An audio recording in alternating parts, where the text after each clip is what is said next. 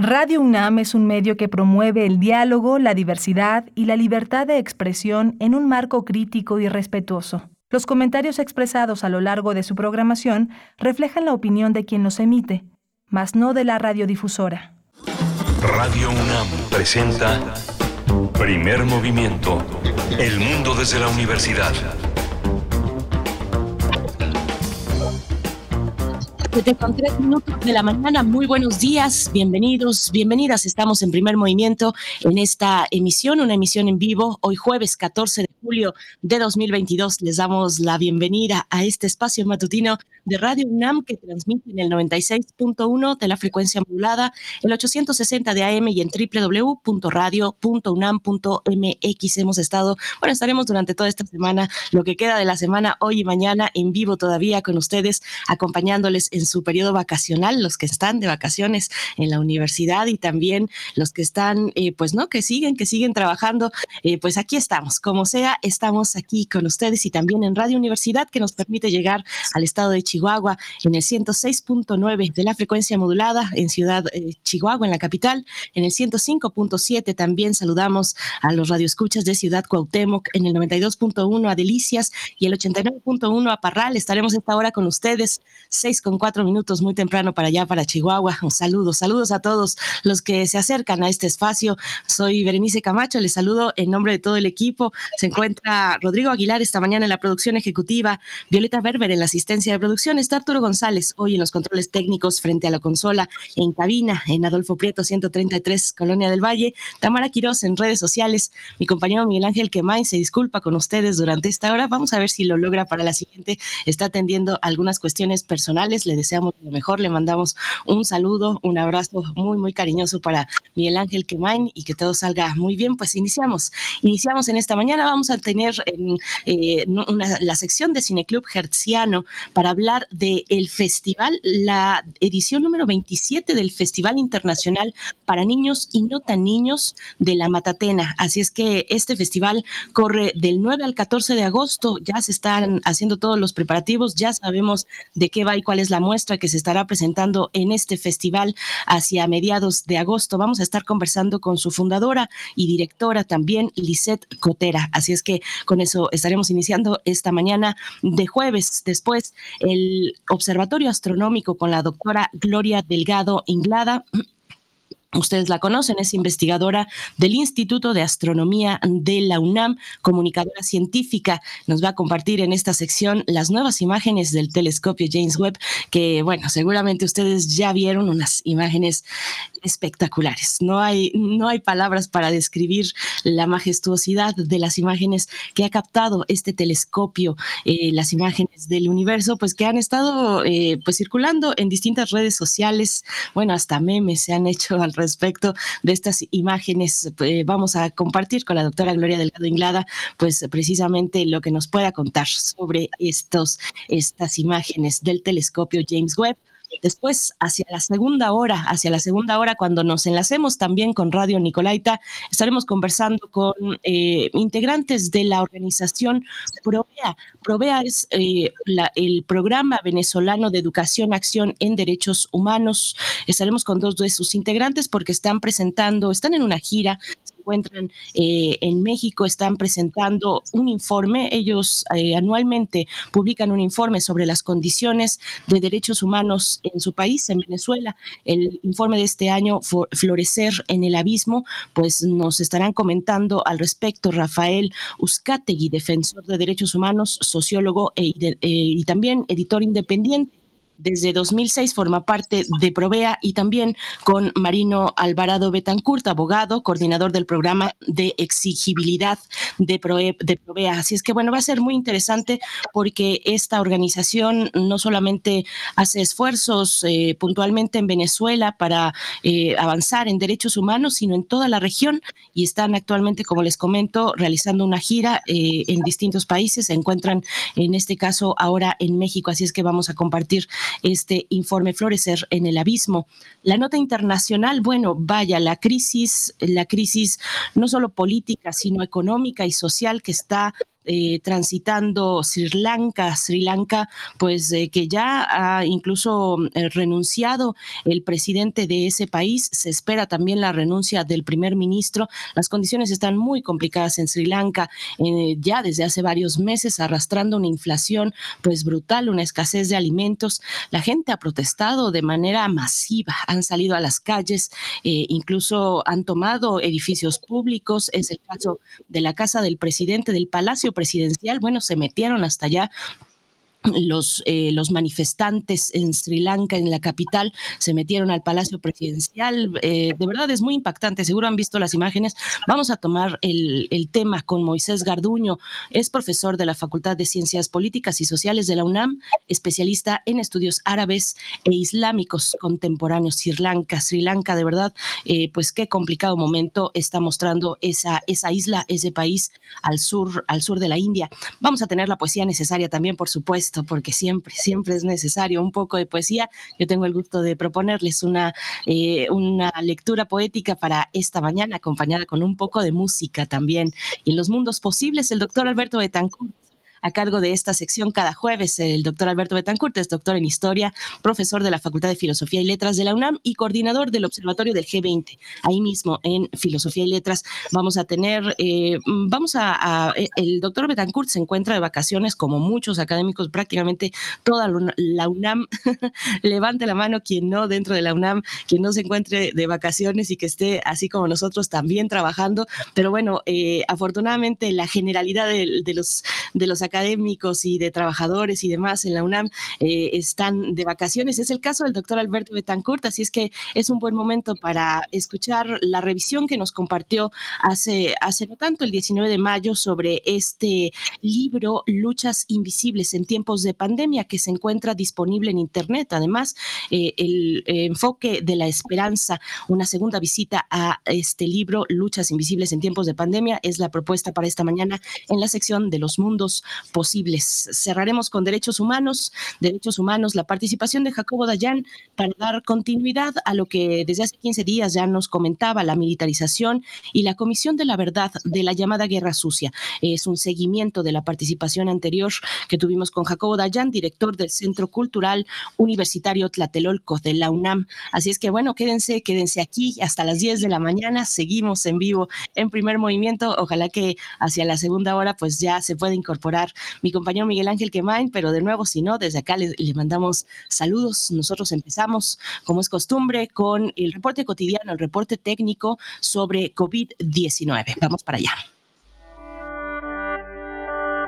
COVID-19. Ante la pandemia, sigamos informados. Radio UNAM.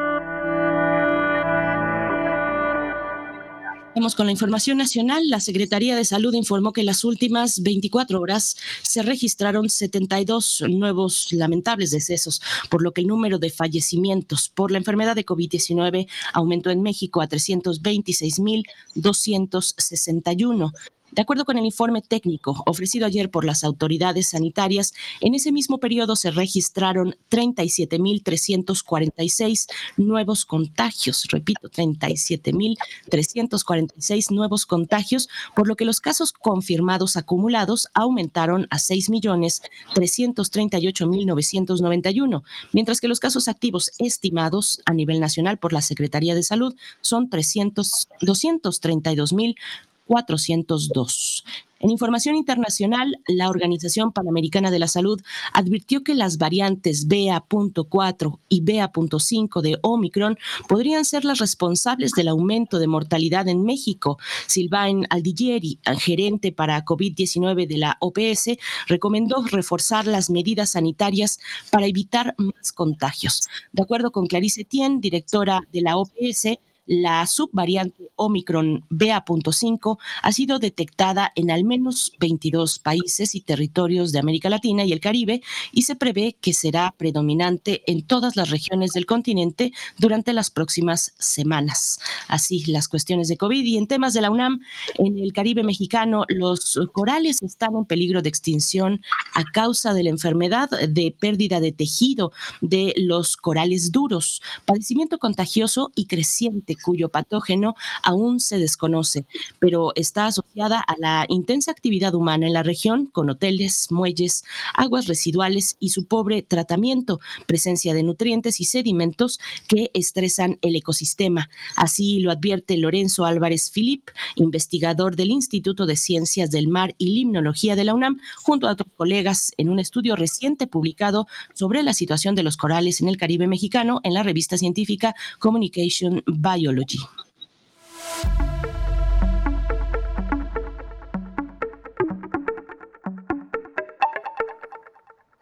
Recomendaciones culturales para todos ustedes. Recomendamos a nuestros radioescuchas que durante el periodo vacacional, tanto el Centro Cultural Universitario Tlatelolco y el Colegio de San Ildefonso abrirán en sus horarios regulares.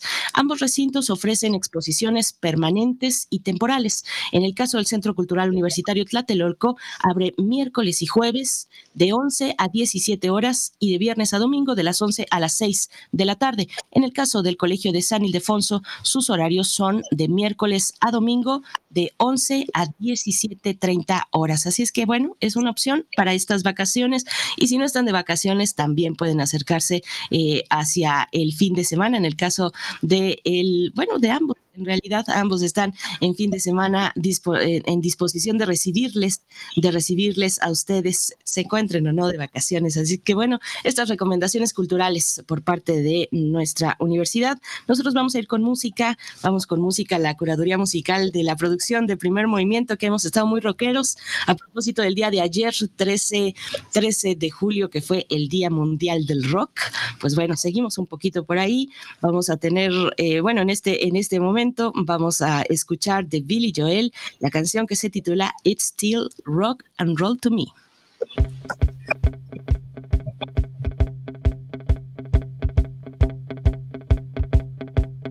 What's the matter with the clothes I'm wearing? Can't you tell that your tie's too wide?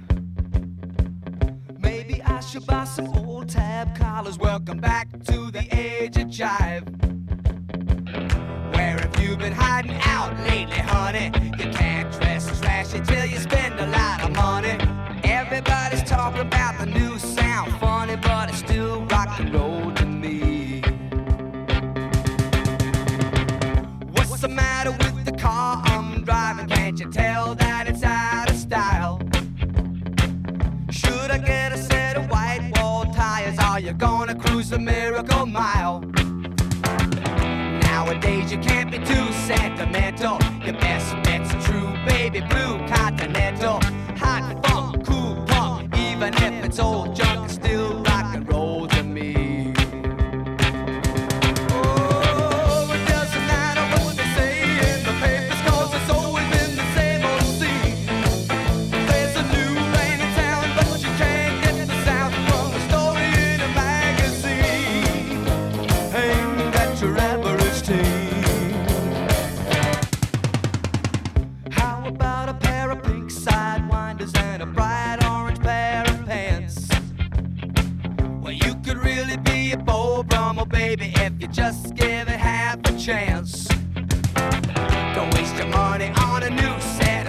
set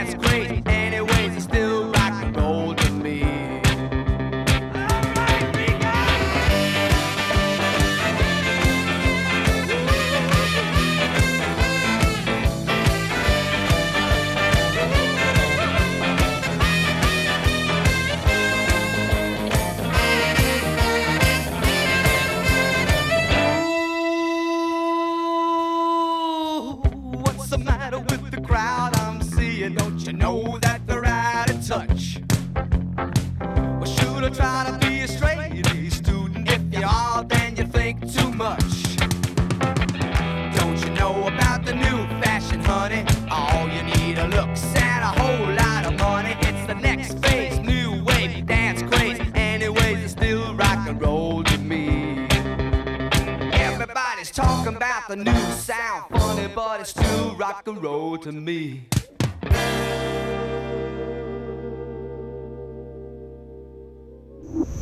Primer movimiento. Hacemos comunidad en la sana distancia.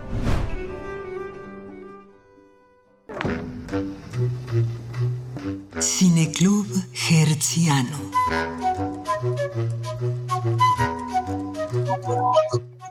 Del 9 al 14 de agosto se realizará la vigésimo séptima edición del Festival Internacional de Cine para Niños y No tan Niños, que promueve la Matatena a través de la proyección de cortometrajes, largometrajes y documentales. En esta edición, el festival contará con invitados especiales que impartirán talleres de cine para los más pequeños.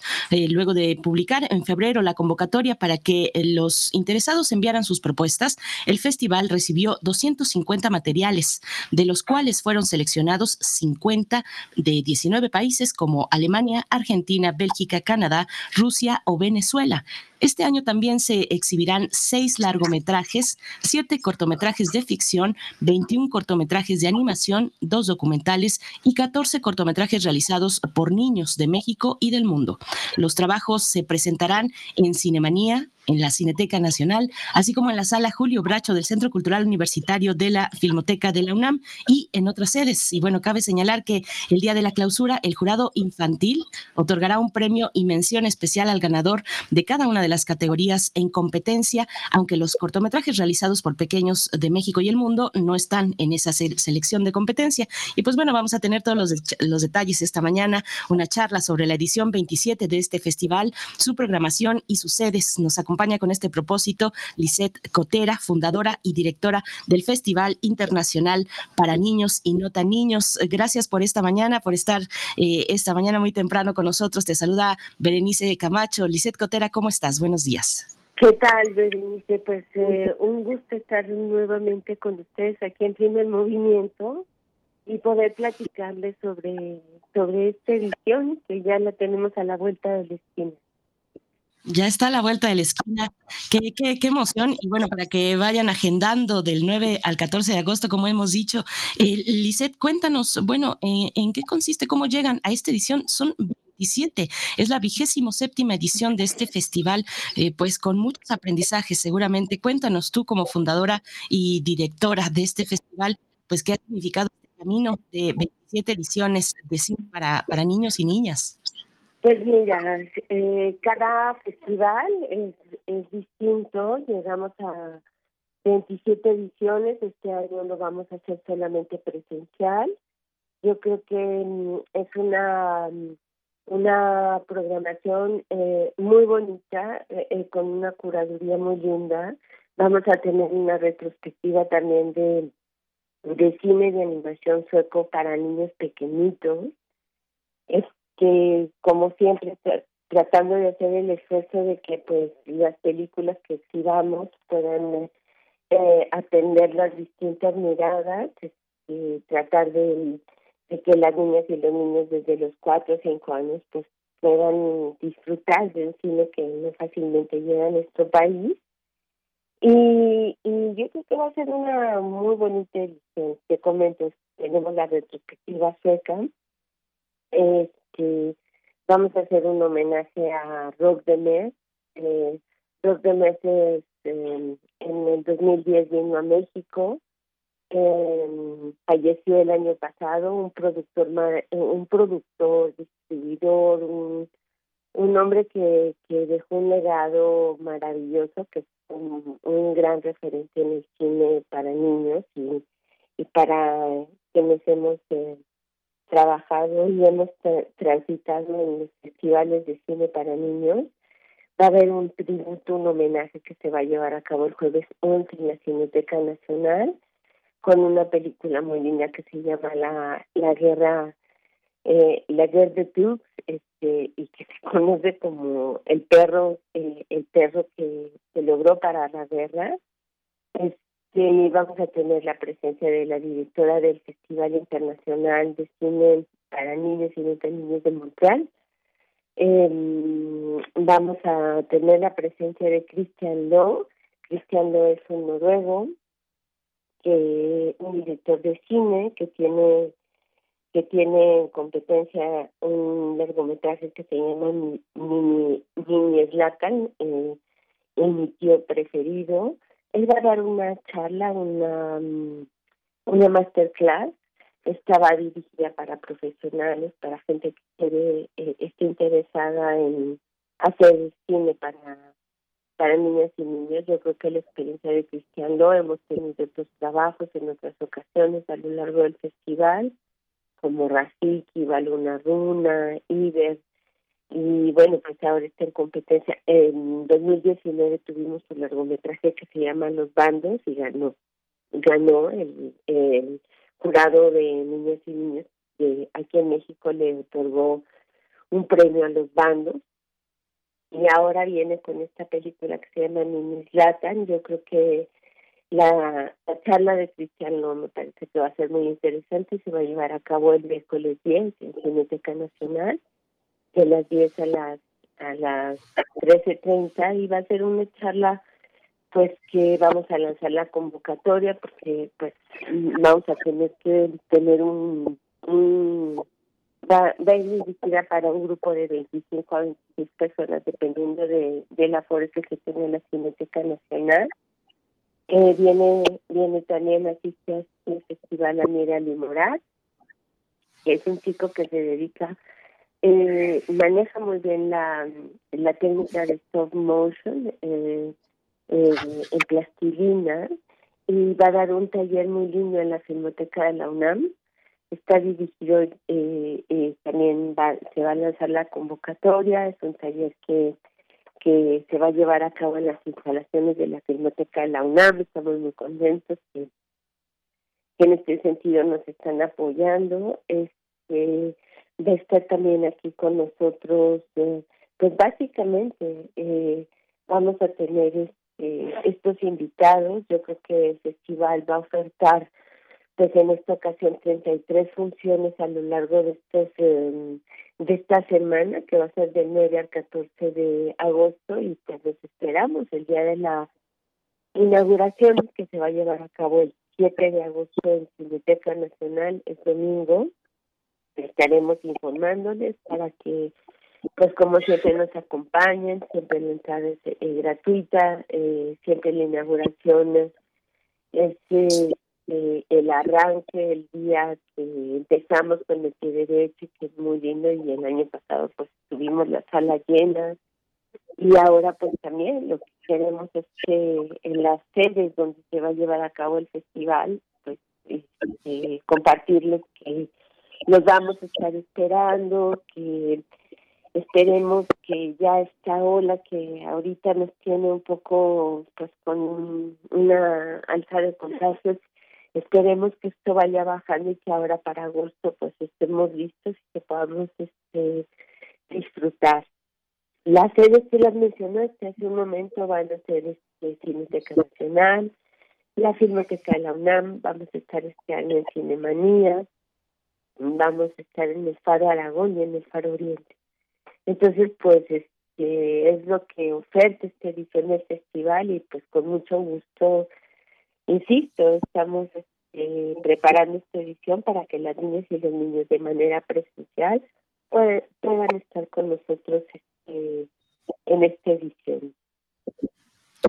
Pues sí, esperemos que, los contagios de esta ola nos den tregua para, para ese momento, porque además pues coincide ya con el regreso de las, de las vacaciones, el inicio del ciclo escolar. Los más pequeños, los chicos, las chicas, pues han estado muy, muy castigados, ¿no? Eh, eh, sin entender tal vez necesariamente o con un entendimiento a veces que cuesta trabajo aceptar respecto a, pues no me puedo eh, pues acercar a mis compañeros con toda la confianza, vaya, hay restricciones, no, no se entiende tal vez entre los más pequeños la cuestión del, cubrebocas, o sí lo entienden, pero a veces uno se distrae, ¿no? Eh, y es, es, fácil y afortunadamente se distraen en, en, ese mundo de, diversión, en un mundo lúdico, el mundo de la infancia. Háblanos un poco, eh, Lisette eh, Cotera, de, de, las categorías, en especial de aquellas que están entrando en competencia, aquellas propuestas eh, que están en competencia. un poquito compártenos, pues, de qué países provienen estas propuestas, cómo está México también ubicado ahí. Cuéntanos un poco de la parte de las competencias, por favor. Ah, pues eso es algo muy lindo, porque fíjate que vamos a tener una, una, una, una función eh, muy especial. Eh, tenemos, yo creo que son como unos ocho cortometrajes eh, mexicanos y eso pues a mí me da muchísimo gusto. Va a ser una función muy especial porque vamos a ver cine eh, dirigido por, um, por cineastas mexicanos. Tenemos este cortometrajes de ficción y animación incluidos en esta eh, en esta programación como Acordes para el Corazón de Aiko Alonso. Tenemos, por ejemplo, El hechizo de una medusa de Luis Manuel Hernández Rodríguez. Eh, de lo que me estoy acordando está Agua de Robin Morales y Devin eh, Colmillos de Raúl Robin Morales también, que pues es un director que frecuentemente que que está muy activo, que le interesan mucho las niñas y los niños y que pues en esta edición nuevamente vamos a tener material de él. Y pues básicamente la intención también es que esta función es eh, que, que, vamos a tener de cine mexicano es resaltar y visibilizar el trabajo de ellas, ¿no? Y eso es algo algo muy lindo. Tenemos tanto tanto ficciones como como animaciones que son este, realizadas por directores de México. Tenemos también eh, un documental que viene de Monterrey, muy lindo, que se llama Mariposas Azules, del Centro del Topo Chico, de Sofía Alvarado Muñoz. Esto, esto me parece que es este, también un, un documental muy lindo y muy eh, pues, preocupado en, en términos de de lo que sucede eh, en nuestro entorno, que eso también son algunos, de pronto ahí tenemos otros materiales, pues que están promoviendo o que están visibilizando distintas situaciones que tienen que ver con el cuidado del entorno. Tenemos una selección también muy linda de cortometrajes realizados por niñas y niños, son aproximadamente 12 cortos, tuvimos que hacer una una una curaduría pues eh, eh, pero que vamos a tener la posibilidad de ver propuestas de cine también hecho por niñas y niños de Argentina, de México, de Bélgica, de Colombia, de España. Entonces, este, de, de Polonia, de India, entonces eso también me parece muy lindo. Y bueno, en términos de largometrajes, tenemos seis largometrajes que están en competencia, tenemos un largometraje muy lindo de, eh, eh, realizado por Tosun Chatterjee, eh. Eh, es el nombre de este largometraje, es muy lindo, muy, eh, empieza a hacer su tour en distintos festivales, ganando varios premios y es una historia eh, del valor de la amistad entre, entre dos pequeños. Es un largometraje muy bonito de la India, que luego pocas veces tenemos la posibilidad de tener materiales de, de, de un país eh, que también tiene cosas muy similares a México. Tenemos también El corazón de una mariposa, es un largometraje de Lituania. Es que tenemos el Salón de Romy, eh, es una película de Misha Kant, ya hemos exhibido algunos materiales de este de este director y es una coproducción de Países Bajos y Alemania. Tenemos también La Estrella de Laura, es una película de Joya Tomé y es una película, un largometraje que yo creo que va a gustar muchísimo para las y los niños pequeñitos que tienen a partir de los cinco o seis años, yo, siento que va a ser un largometraje que, que va a tener este un gran éxito, así que yo sí les pido a los papás que estén muy atentos a la cartelera. Tenemos Mini Eslatan, el mejor show del mundo, que nos va, eh, que nos va a, a, acompañar Cristian Loz, su director, es una coproducción de y Noruega. Y por último tenemos un largometraje que se llama Tu corazón baila, que es un largometraje dirigido ya para adolescentes, este, de los 13, 14 años en adelante. Y, y bueno, pues animaciones, tenemos una selección de 21 animaciones con distintas técnicas, con distintas temáticas este, de distintos países en donde me parece que vamos a tener una edición inolvidable, muy linda, muy bonita, con unos este, invitados que están haciendo un enorme esfuerzo y que el festival también está haciendo un gran esfuerzo pues, para continuar con esta tradición, con este festival de 27 años y pues Berenice decirles a quienes nos están escuchando en primer movimiento que pues que aparte muy bien y aparte muy bien las fechas, vamos a estar del 9 al 14 de agosto, que en breve va a estar toda la programación, que vamos a imprimir unas sábanas, que vamos a estar al pendiente de otorgarles este, nuestras redes sociales, pues eh, ahora sí que toda la información necesaria para que nos acompañen y para que las niñas y los niños tengan acceso a una cinematografía que creo que vale muchísimo la pena disfrutar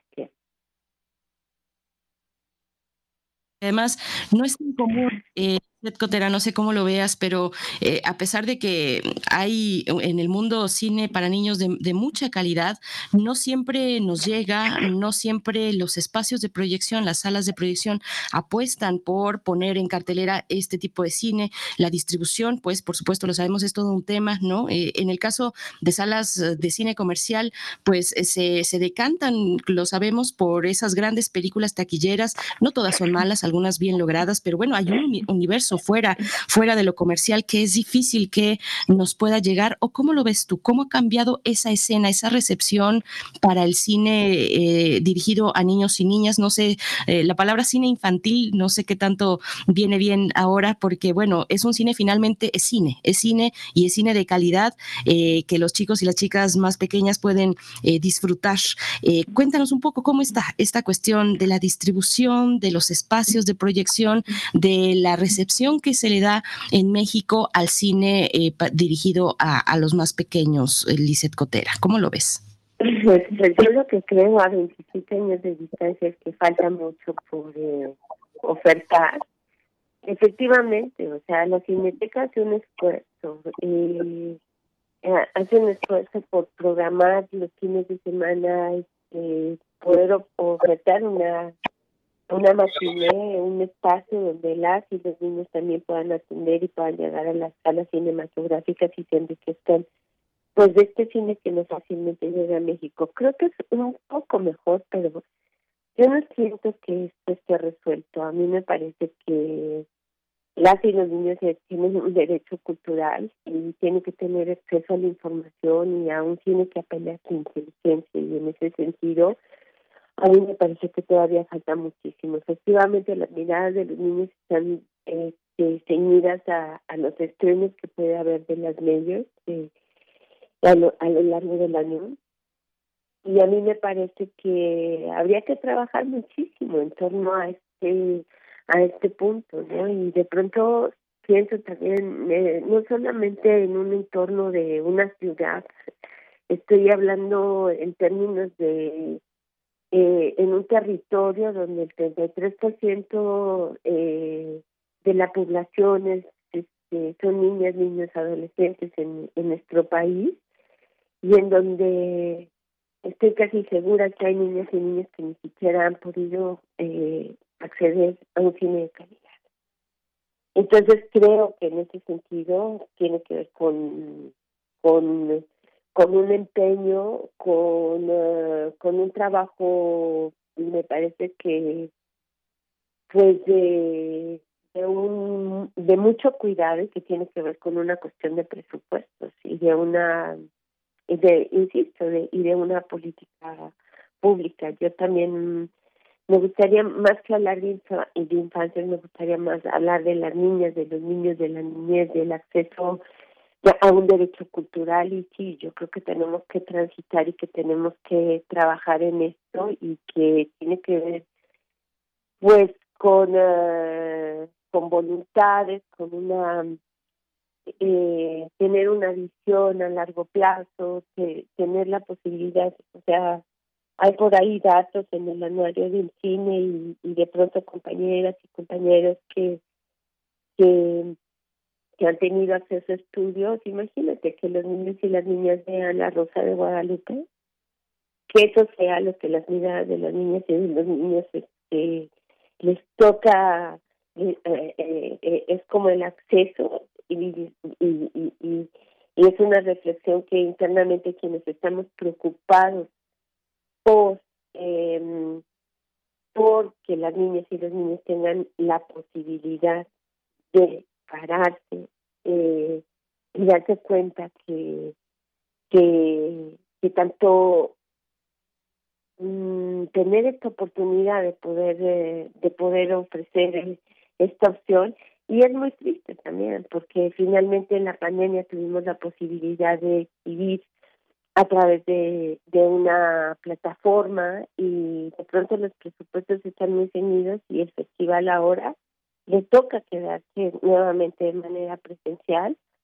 cuando hemos o, sea cuando se pudo conquistar de otra manera que otras niñas y niños eh, se vieran este pues impactados por por esta propuesta no y eso también tiene que ver pues con presupuestos no hay que pagar cuotas, hay que buscar la manera, hay que hacer una doble gestión y pues creo que ojo, ¿no? Y no nada más en la disciplina de, de la cinematografía, ¿no? Sino en el teatro, en las posibilidades que las distintas disciplinas artísticas otorgan a, a, en el crecimiento, en el desarrollo humano, en, en las posibilidades de abrirles otras eh, otras propuestas de generar otros mensajes, mensajes este, que promuevan una, una comunidad pues más informada, más sana, una promoción de los derechos, un enfoque de derechos, una perspectiva de género. Entonces, este, yo sí creo que hay todavía una tarea, un largo trayecto que transitar y que en este sentido, pues, que tiene que ver también este, con presupuestos, con visión, con manera de, ver y, y, y, y atender a, a la niñez de este país. Pues Lisette Cotera, bueno, eh, también en este momento le doy la bienvenida a mi compañero en la conducción, Miguel Ángel Quemain, que ya se incorpora eh, esta mañana de jueves, que además, además es un gran conocedor de cine y muy atento particularmente del cine dirigido a niños y niñas. Miguel Ángel Quemain, ahí están los micrófonos, ¿cómo estás? Muchas gracias, Berenice, por, por, esa, por esa presentación y esa distinción. Lisette Cotera, estoy escuchando tu presentación y, efectivamente la mayoría de, de las personas personas con las que, que, son gestores culturales no hacen esta reflexión que tú estás haciendo porque hay una cosa muy maníaca de volver, ¿no? Hay una, hay una, hay una, una cosa un poco estática de ya regresamos y se va todo a la borda, ¿no? Esta, esta parte que un festival como este, una, un festival que ha tenido tanta memoria, tantas, tantos estrenos, tantas cinematografías, eh, merece, merece eh, que los distribuidores, que el mundo comercial atienda esta manera de educarse a uno mismo. Me imagino que para ti ha sido este, no solo como gestora, sino eh, una, una, manera de formarte, de entender y de, y de entender nuevas cinematografías y de sorprenderte. ¿Tú crees que allá, es, crees que los formatos eh, quepan en estas posibilidades de distribución privada, hay manera de establecer un puente con distribuidores en lo presencial y con distribuidores en lo virtual, Lisette? ¿Ves, ves esperanza? ¿Es esperanzado o cómo lo ves? Yo sí lo creo, Miguel Ángel. O sea, eh, primero, buenos días. Siempre me encanta estar en primer movimiento. Me encanta mucho platicar con ustedes. Yo siento que eh, lo que tú estás eh, marcando debería de ser una realidad. A 27 años de distancia a mí me parece que con un trabajo que, que hemos realizado y que ahora hay miles de propuestas y gente interesada en otros estados de la República de atender las miradas de niños y niños y que estamos haciendo un esfuerzo porque tengan acceso a un cine de calidad y por otra parte también que transiten siendo ellos también los realizadores de sus propios contenidos yo pienso y lo seguiré diciendo, a 27 años de distancia ha sido un esfuerzo enorme en sacar adelante el festival. Cada año es igual. No quisimos dejar de no hacer un festival que ha conquistado muchísimas, muchísimas miradas, que muchas niñas y niños que ahora son jóvenes y incluso algunos profesionales están insertos en, la industria cinematográfica y que si no han sido espectadores este, ellos y sus padres de y, han sido testigos no del esfuerzo y, del valor que tiene tiene una semana con una riqueza enorme de opciones cinematográficas. Y pues nosotros desde la Matatena seguiremos con el con, con las ganas, con el impulso. Y sí tiene que ver con una visión, insisto, tiene que ver con con una política pública. Yo creo que ahora con eh, la pandemia las cosas cambian. Eh, ahora eh, son plataformas y entonces ahora se está habituando el público. Tiene una gran oferta en las plataformas. Yo creo que sigue siendo quizás este, limitada para, para la niñez y que me parece que, que habría que, explorar este, este momento. Yo en lo personal seguiré abogando porque las niñas y los niños y todos regresemos a las salas de cine porque el cine se tiene que ver en el espacio donde fue concebido y porque eh, sí las plataformas te podrán dar grandes opciones, pero la experiencia nunca va a ser misma. Y en este sentido, siento que tanto en las plataformas como a nivel presencial hay mucho trabajo que hacer. E insisto, tiene que ver con visión, conocimiento, este, eh, eh, programar y, incluso pues defender aquellos territorios, y hablo de territorios y de lugares donde los niños no tienen acceso a nada, no tienen acceso a un cine de calidad. Entonces, eh, la reflexión que hemos tenido dentro, dentro de la Matatena también es, es volver a conquistar, porque en dos años hemos perdido generaciones de niños y niños que no han podido disfrutar y no y no han podido venir.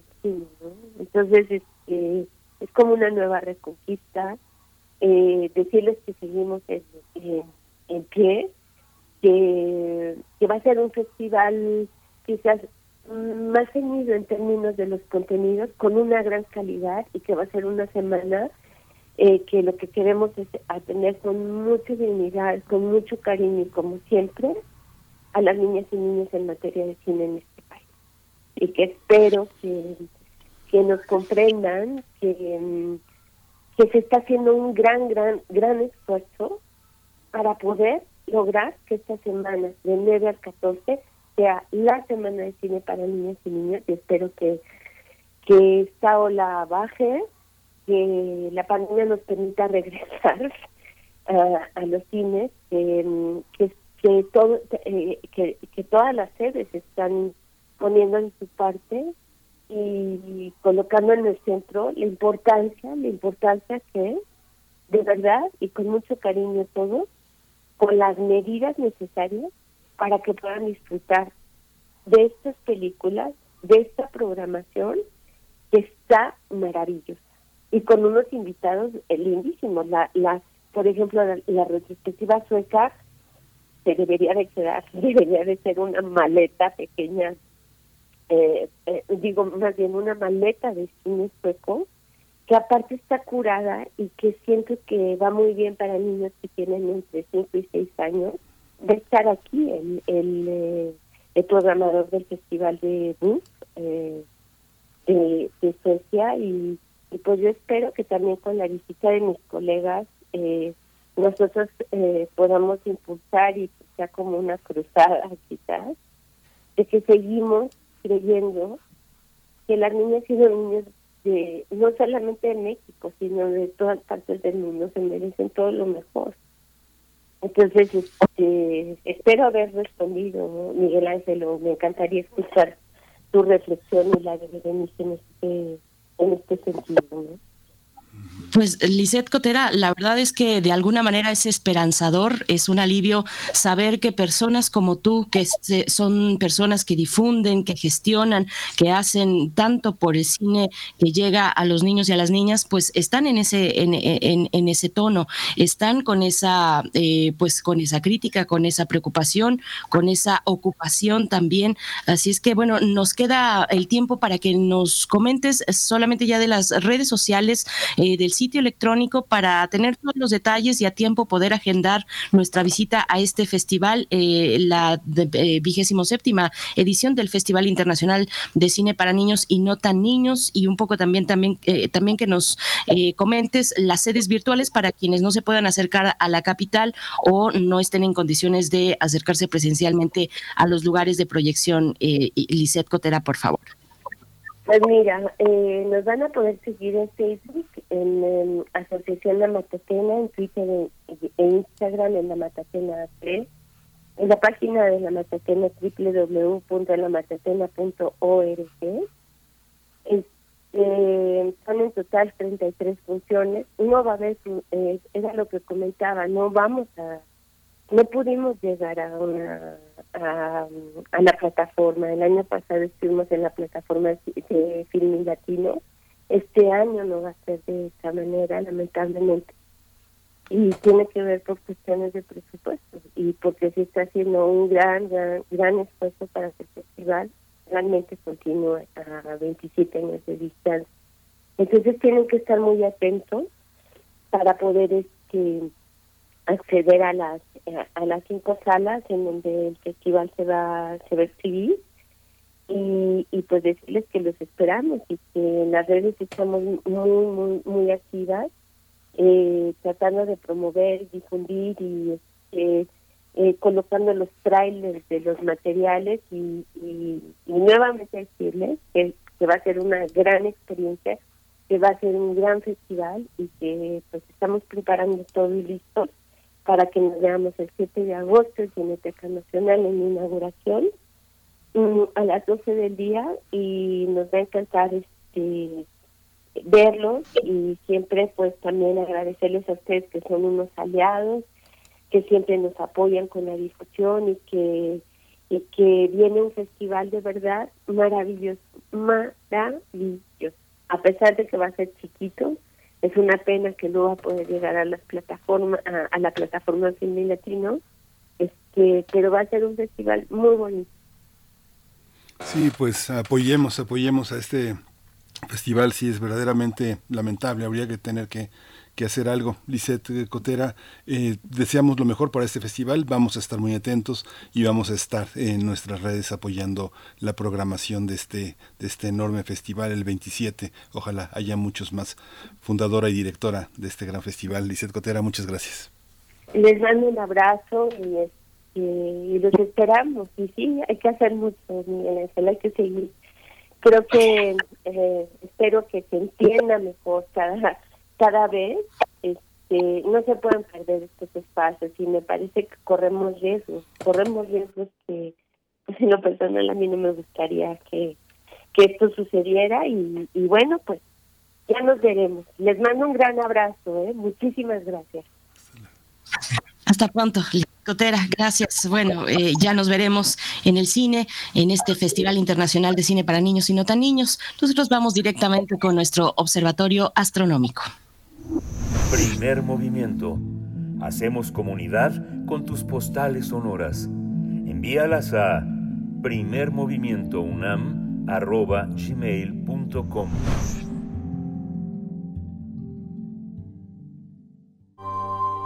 Del brazo de Orión al universo. Observatorio Astronómico.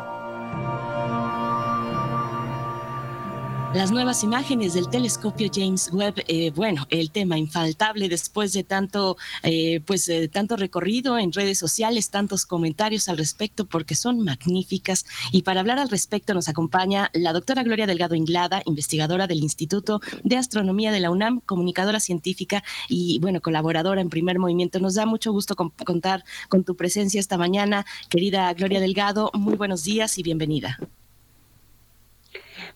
Muy buenos días. Hoy estoy también desde un lugar recóndito como el telescopio espacial, entonces espero que no haya problemas con, la conexión. Adelante, Gloria. Hasta el momento te escuchamos pues bien. Cuéntanos, por favor, cómo acercarnos a estas imágenes que, bueno, tuvimos en nuestras redes sociales, recorrieron las redes, las, hasta los hasta memes se hicieron y qué bueno que así sea. Son espectaculares, de verdad. Eh, cuéntanos, cuéntanos un poco más, doctora Gloria Delgado. Sí, pues como dices, todo el mundo ha tenido la oportunidad de maravillarse y de compartir, ya sean en tono de fascinación, de humor o, como sea estas imágenes. Fueron, bueno, son cinco hasta el momento. La primera, de hecho, no, no casualidad, la compartió el,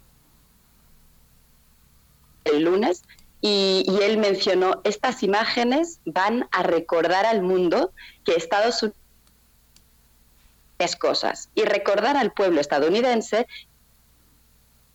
que no hay nada que esté más allá de nuestra capacidad. Bueno, él obviamente lo centró en, Estados Unidos, pero en realidad este proyecto, como ya hemos contado aquí,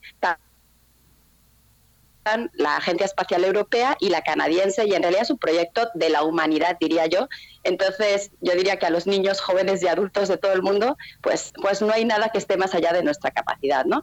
Y yo invito si queda alguna persona que todavía no ha visto estas imágenes, que vaya a la página de la NASA o de la ESA y que las...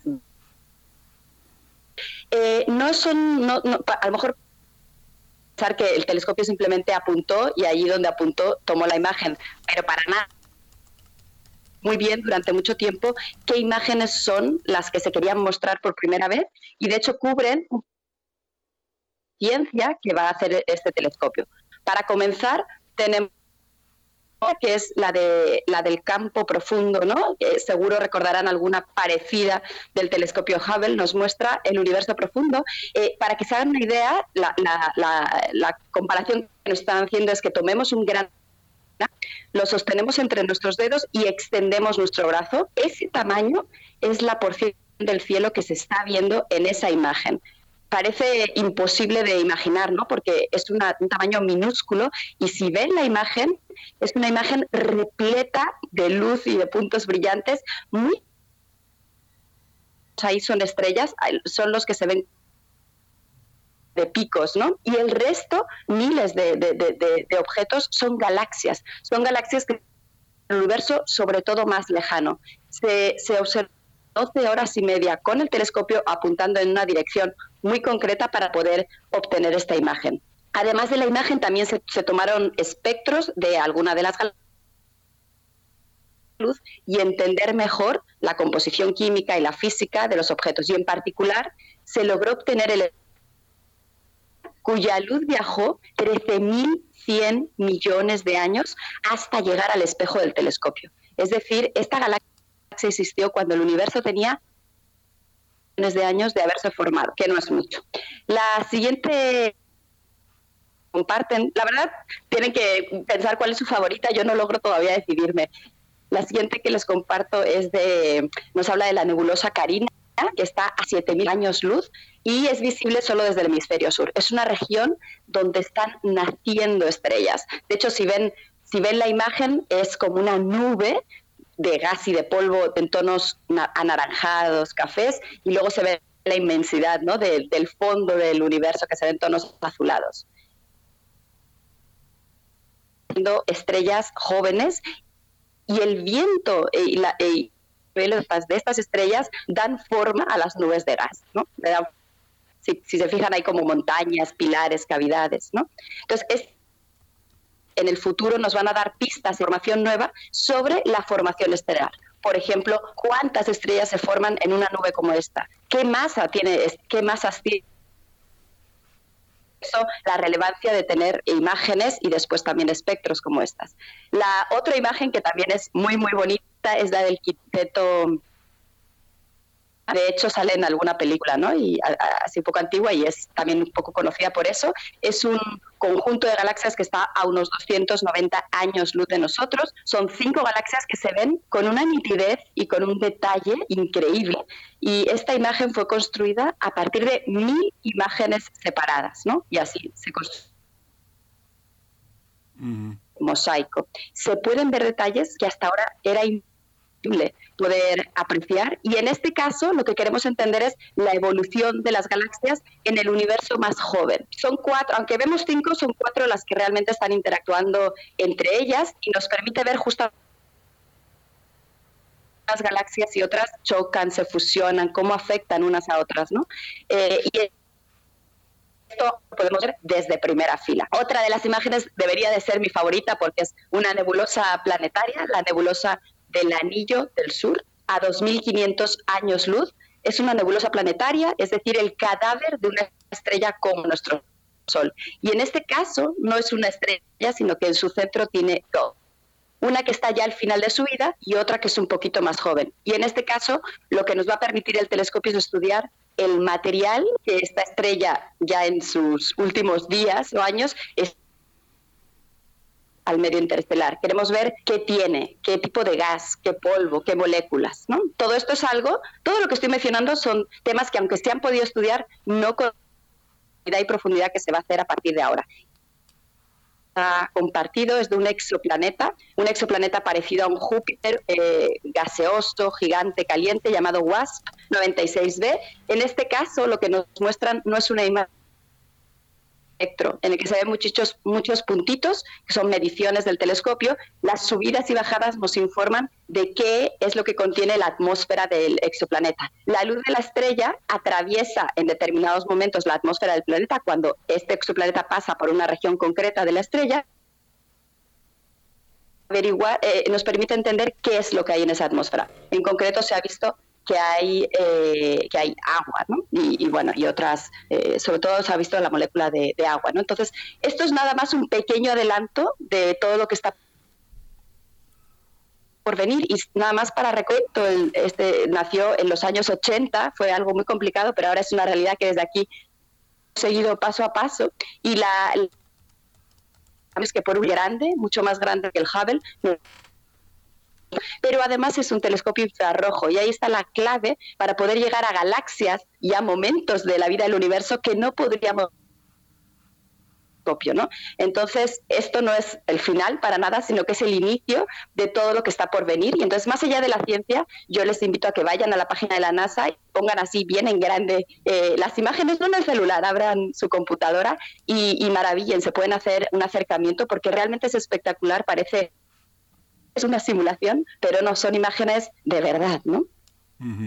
Pues Gloria Delgado Inglada, muchas gracias por compartir esa, alegría, ese entusiasmo, esa vieja historia que es ahora nueva y se proyecta hacia el futuro. Nos despedimos, nos encontramos, la, nos encontramos a partir del 25 de la semana del 25 de, de julio, porque vamos a estar grabados la próxima semana. Te abrazamos, querida Gloria. Buenas vacaciones. Un abrazo de sus vacaciones.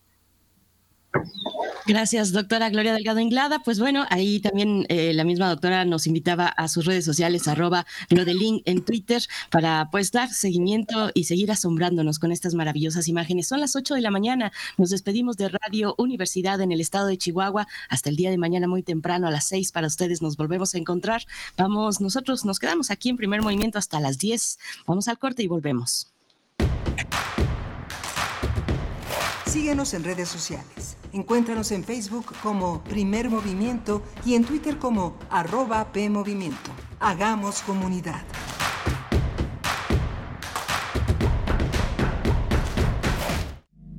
Cultivemos el gusto por el arte escrito y el ejercicio de la imaginación al lado de María Ángeles Comezaña en Al compás de la letra. Rutas literarias para viajar entre textos, poemas y cartas. Todos los jueves a las 18 horas por el 96.1 de FM. Radio UNAM. Experiencia sonora.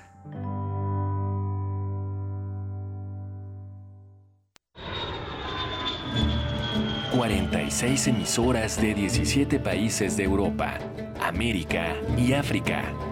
Esa es la red de Mundofonías música para descubrir el mundo. Todos los sábados a las 18 horas por el 96.1 de FM. Radio UNAM. Experiencia sonora. ¿Qué tienen en común Margarita la distraída y Patricio el olvidadizo? Que su INE ya está vencida y van a ir a renovarla. Si tu INE también perdió vigencia, es momento de renovarla. No dejes pasar más tiempo y actualízala. Haz tu cita en INETEL 804 33 2000 o en INE.mx. Podemos pensar de forma distinta, pero tenemos algo que nos une. Nuestro INE. ¿Mi INE? Nos une. Poesía, estambre de voces, lirios en verso y raigones de memoria para crear diversidad, a fecundar la tierra con la palabra. Pacal Nicte, Sembraste Flores. Un encuentro con las lenguas indígenas. Jueves a las 10 de la mañana por el 96.1 de FM. Retransmisión, domingos 15.30 horas. Radio UNAM, Experiencia Sonora.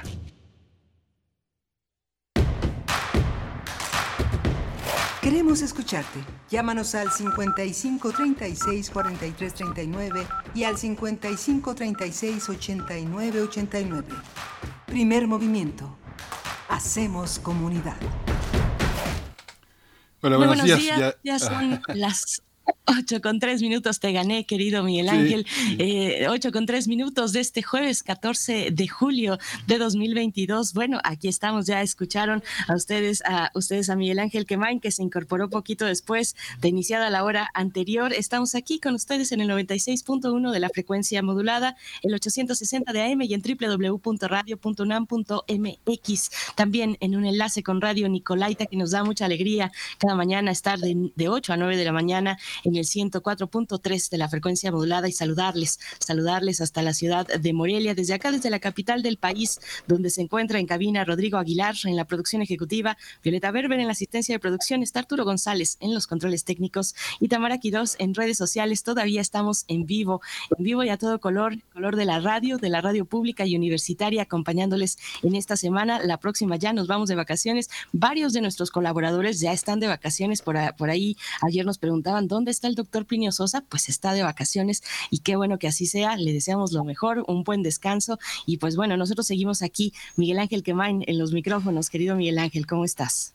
Muy bien, muy bien, Berenice, muy bien, muy, muy, este, muy entusiasmado con el, eh, con el comentario de Gloria Delgado Inglada.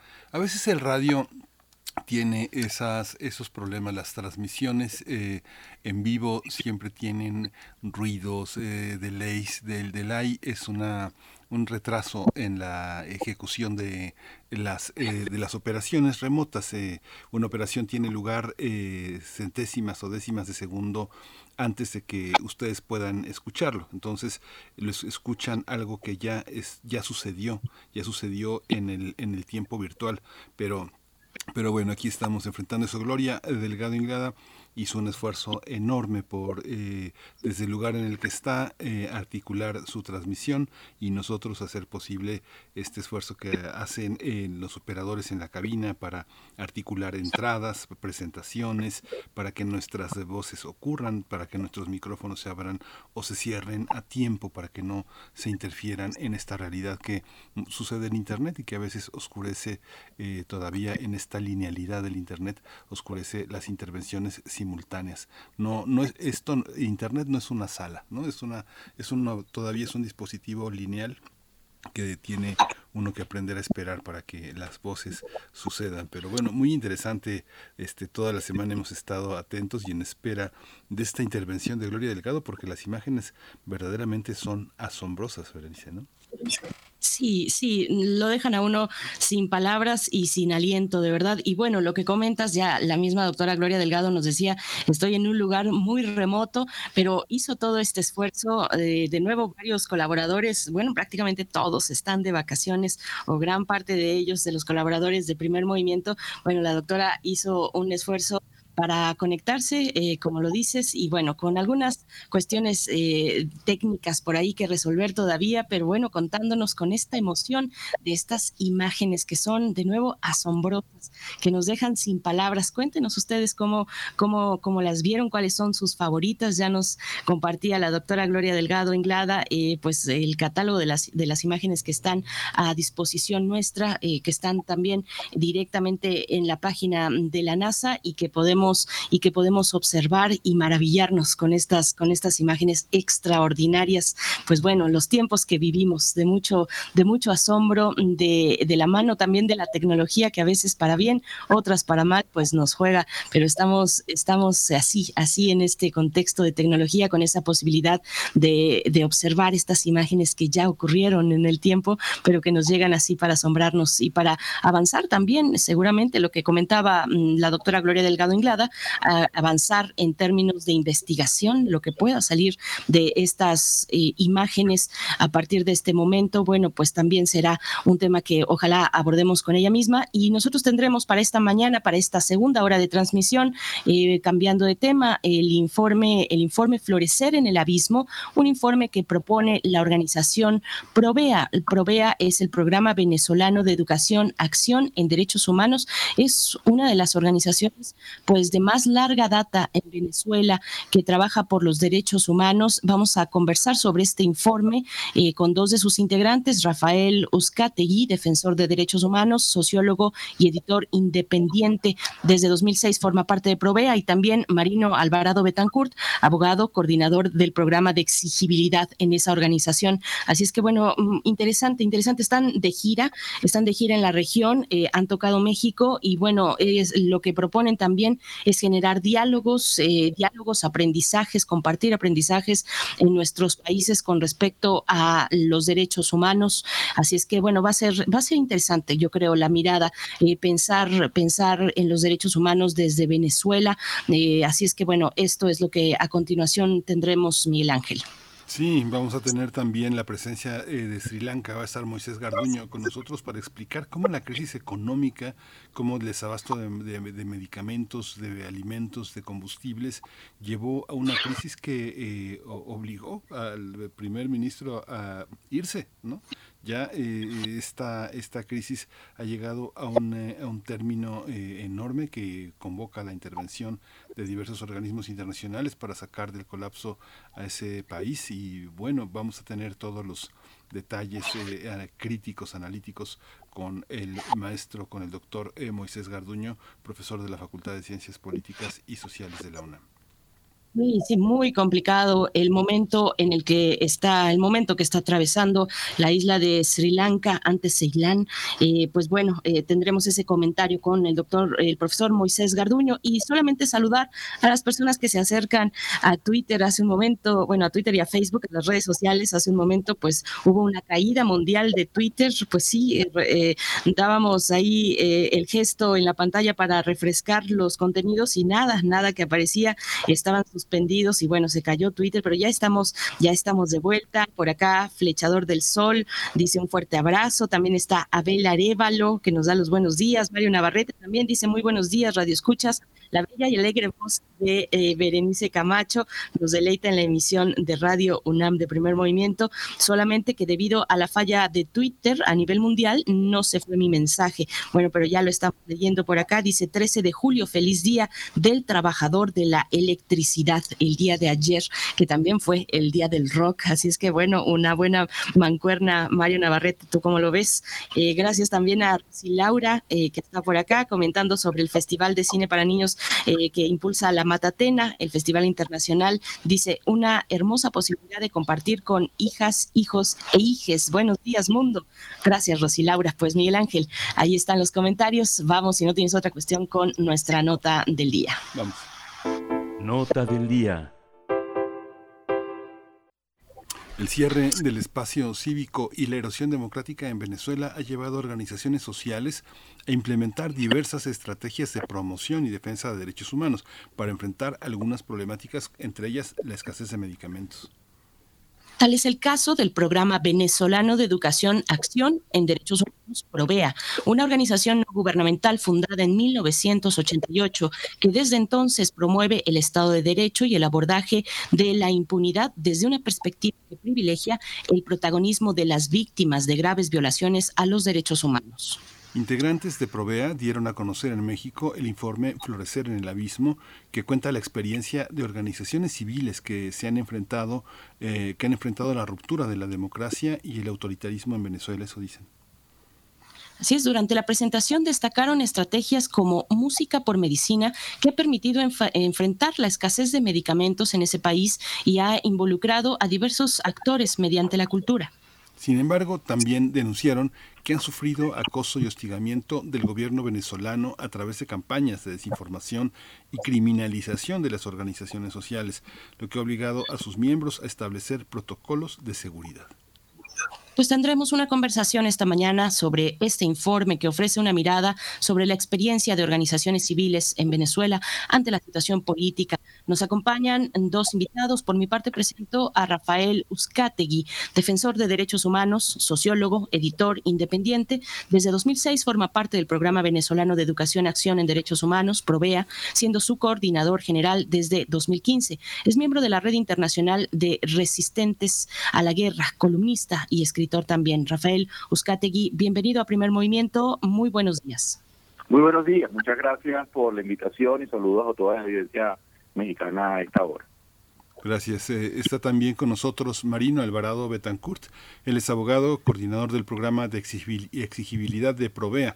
Es también ex coordinador general de, en esta organización y articulista para medios de comunicación en Venezuela. Marino Alvarado Betancourt, bienvenido. Buenos días.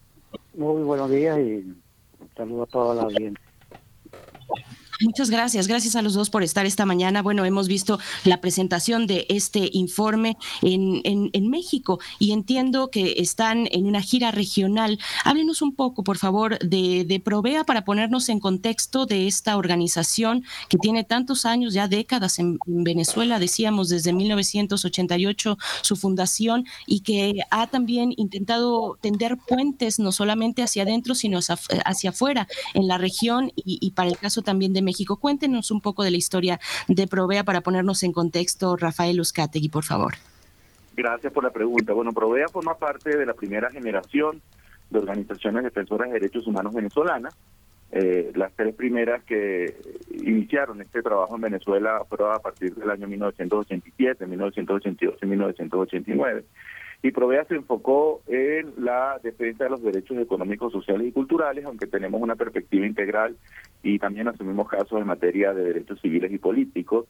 Eh, el movimiento de derechos humanos, cuando llega Hugo Chávez al poder, era un movimiento en crecimiento y además ya venía trabajando de manera articulada y eso nos permitió incidir de manera muy importante en la Asamblea Nacional Constituyente que redactó la Carta Magna de 1999. De hecho, muchos de los artículos que están allí plasmados en la Carta Magna de 1999 relativos a derechos humanos fueron eh, casi una transcripción literal de muchas de las propuestas que hicimos desde el movimiento de derechos humanos en, en, ese momento. Así que eh, no solamente realizamos talleres de formación a víctimas y a comunidades para la defensa de sus derechos, sino que también realizamos todo este acompañamiento jurídico gratuito en instancias nacionales de protección, pero también en instancias internacionales y en los últimos años hemos tenido que diversificar este esfuerzo debido a la gravedad de la situación venezolana para que desde la Corte Penal Internacional hasta el Alto Comisionado de Naciones Unidas y la Comisión Interamericana de Derechos Humanos puedan ayudarnos a abordar la compleja situación venezolana. Muchas gracias, Rafael. Eh, eh, Marino Alvarado, bueno, ¿cómo, ha sido ese camino, el camino de los derechos humanos en Venezuela? ¿Qué, factores y qué actores también han sido fundamentales para eh, pues, allanar, para construir ese camino de los derechos humanos? Un poquito de la historia y de los, de, los actores, sobre todo pensando en organizaciones de la, de, de la sociedad civil y otros actores también fundamentales para pues, construir una democracia en derechos humanos. cuéntanos, Marino, por favor bueno, como resultado de la, de la de la Asamblea Nacional Constituyente surgió una constitución que ya hacía referencia Rafael, muy sólida en derechos humanos y generó muchas expectativas, ¿no? porque no solamente teníamos una nueva constitución, teníamos un liderazgo político emergente que entre sus grandes promesas estaba no repetir las graves violaciones de derechos humanos que habían ocurrido en el pasado y que se planteaba además rescatar la confianza de la población en las instituciones, porque la gente venía de desconfiar mucho, sobre todo del sistema de justicia. Eh, desafortunadamente, eh, todas estas expectativas eh, terminaron en frustración porque continuó el, abuso de poder, eh, con graves violaciones de derechos humanos, las prácticas de tortura, los operativos de seguridad ciudadana con eh, jóvenes asesinados en las zonas eh, pobres, no atender de manera oportuna los, las graves deficiencias en materia de salud, educación, alimentación. Entonces, eh, digamos, no, no, no logró el gobierno de Hugo Chávez cubrir las expectativas en materia de derechos humanos y en muchos otros aspectos. Pero además, eh, a partir del golpe del año 2002, donde se derrocó a Chávez por 72 horas, nosotros, las organizaciones de derechos humanos, condenamos de manera muy contundente ese golpe de Estado, la, ruptura del hilo constitucional, eh, y a pesar de que la posición, digamos, del movimiento de derechos humanos fue muy firme, no solamente la condena, sino incluso en solidarizarnos con esos líderes políticos del chavismo que estaban en ese momento siendo perseguidos en el contexto de los tres días del golpe de Estado. Eh, eh, una vez que se retoma el poder por parte de Chávez y su equipo de gobierno, eh, se produce un proceso de radicalización por parte del gobierno de Chávez, donde va a empezar a perseguir de manera continua hasta nuestros días, ya con el gobierno de Maduro, a todo lo que pueda ser disidencia. Sea una disidencia que esté conformada por partidos políticos, sea una disidencia que esté conformada por organizaciones gremiales que exigen derechos o organizaciones de sociedad civil que, puedan tener eh, puntos críticos. Entonces, eh, diría que a partir del año 2002, las dificultades para poder trabajar, para poder desarrollar actividades tanto de organizaciones de derechos humanos como de otras organizaciones de, sociedad civil, eh, se dificultó y bueno, en un camino cada vez más espinoso, cada vez más riesgoso, pero existe una sociedad civil actualmente muy sólida, muy contestataria, pero también muy eh, coordinada y con ánimo de seguir trabajando. Fíjese, fíjense que, bueno, yo eh, tengo que decir particularmente que eh, amo Venezuela. Eh, es, una, es uno de los países que más cercanos siento. Y lo conocí cuando era un adolescente. No, no podía yo creer, no sé, pensar en Caraballeda, en, ir al aeropuerto de Maiquetía y ver los campos de golf, ver las sociedades extranjeras dueñas de Venezuela, ver la pobreza que contrastaba entre Sábana Grande y, y, Gato Negro, por ejemplo, ¿no? Cómo había una inequidad, me parecía muy, muy este, natural que llegara un gobierno como, como el de Chávez a, a suspender un poco esta, esta presencia de una Venezuela que no era, no era de los venezolanos, era de las compañías extranjeras fundamentalmente, con un populismo que en esos años acababa de salir eh, Carlos Andrés Pérez, los venezolanos la, eh, este, unificaban alrededor de Chespirito. Chespirito era una estrella en esos años eh, de, la, de la televisión venezolana. ¿Cómo, cómo, ¿Cómo se actualiza hoy una sociedad que no tiene oportunidad de participar en el activismo? Pienso en la gente, eh, pienso en la gente que está en los estados, en Zulia, en, eh, en otros, en Carabobo, en, en la parte en, en Mérida. Pienso cómo, cómo esos, esas personas que llamamos en México de a pie, logran enfrentar este, esta parte tan dura del gobierno que está muy empeñado en, aspectos excluyentes, pero también en aspectos que no se han logrado eh, de parte de la seguridad social. ¿Cómo es una actitud, cómo es una actividad como la de ustedes frente a una población que no está acostumbrada a organizarse? Pienso, no sé, pienso desde la dictadura de Gómez, cómo eh, hay una izquierda inmóvil en Venezuela. No es una izquierda que tenga una fuerza en las urnas tienen más fuerza las universidades que la izquierda. No sé cómo, si usted quiere responder, Rafael Uzcategui, cómo, cómo ha sido esta labor que han hecho frente a una sociedad que desde hace 50 años es bastante inerme. Sí, tiene absoluta razón cuando, cuando comenta las razones de la llegada eh, del proyecto bolivariano al, al poder. Eh, efectivamente hubo eh, una garantía y una promoción de los derechos sociales durante los primeros años del gobierno del presidente Chávez mediante la promoción de estas políticas llamadas misiones sociales que tuvieron un impacto importante en la reducción de la pobreza, especialmente entre los años eh, entre los años 2004 eh, al 2009.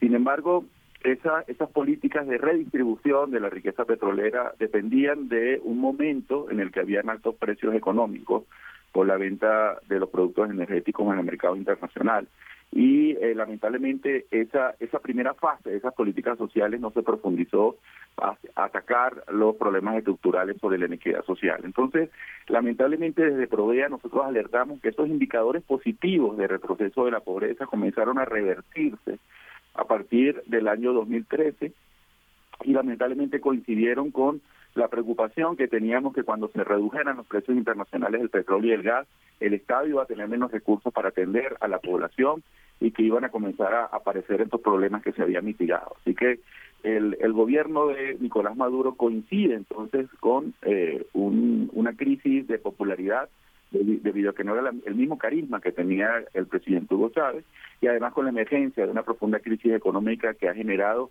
una emergencia humanitaria compleja y que más de 6.4 millones de venezolanos hayan salido eh, de manera forzada como como migrantes, ¿no? Y es una situación que están comenzando pues a, a conocer ustedes en México porque se ha convertido en un lugar de paso hacia los Estados Unidos. Así que esta emergencia humanitaria compleja es particularmente aguda fuera de Caracas y eso obliga a que la población, a pesar de que no tiene experiencias organizativas, eh, eh, se vea obligada a tener que salir a la calle a protestar porque hay interrupciones del servicio eléctrico durante horas, del servicio de agua, y en la situación de pandemia lamentablemente las viviendas no eran seguras para que la gente pudiera eh, eh, mantener estas eh, medidas de protección sanitaria dentro de sus hogares. Además, en este momento el salario mínimo es de 30 dólares al mes y, y, la economía se ha dolarizado por la vía de los hechos y eso obliga a que los venezolanos hagan muchos esfuerzos, lamentablemente, por su supervivencia cotidiana. Fíjate que los indicadores de pobreza que teníamos en 1988, que eran altos, que eran este, más del 70% de la población en situaciones de pobreza por ingresos, lamentablemente han regresado al momento de hoy, según la encuesta de condiciones de vida realizada por la Universidad Católica Andrés Bello, tenemos más del 86% de la población en situaciones de pobreza por ingresos. Así que, eh, bueno, tuvimos una experiencia eh, de la cual tenemos que aprender de, combate y abordaje a la iniquidad, a la, a la exclusión y eh, tomar los correctivos este, de manera futura. El trabajo de Provea es intentar eh, ayudar a la población en, en, situaciones complejas y el vaso medio lleno de la crisis económica, de la crisis política, es que han emergido muchas organizaciones en todo el país que no solamente están asistiendo de manera humanitaria a la población, sino también a los derechos humanos.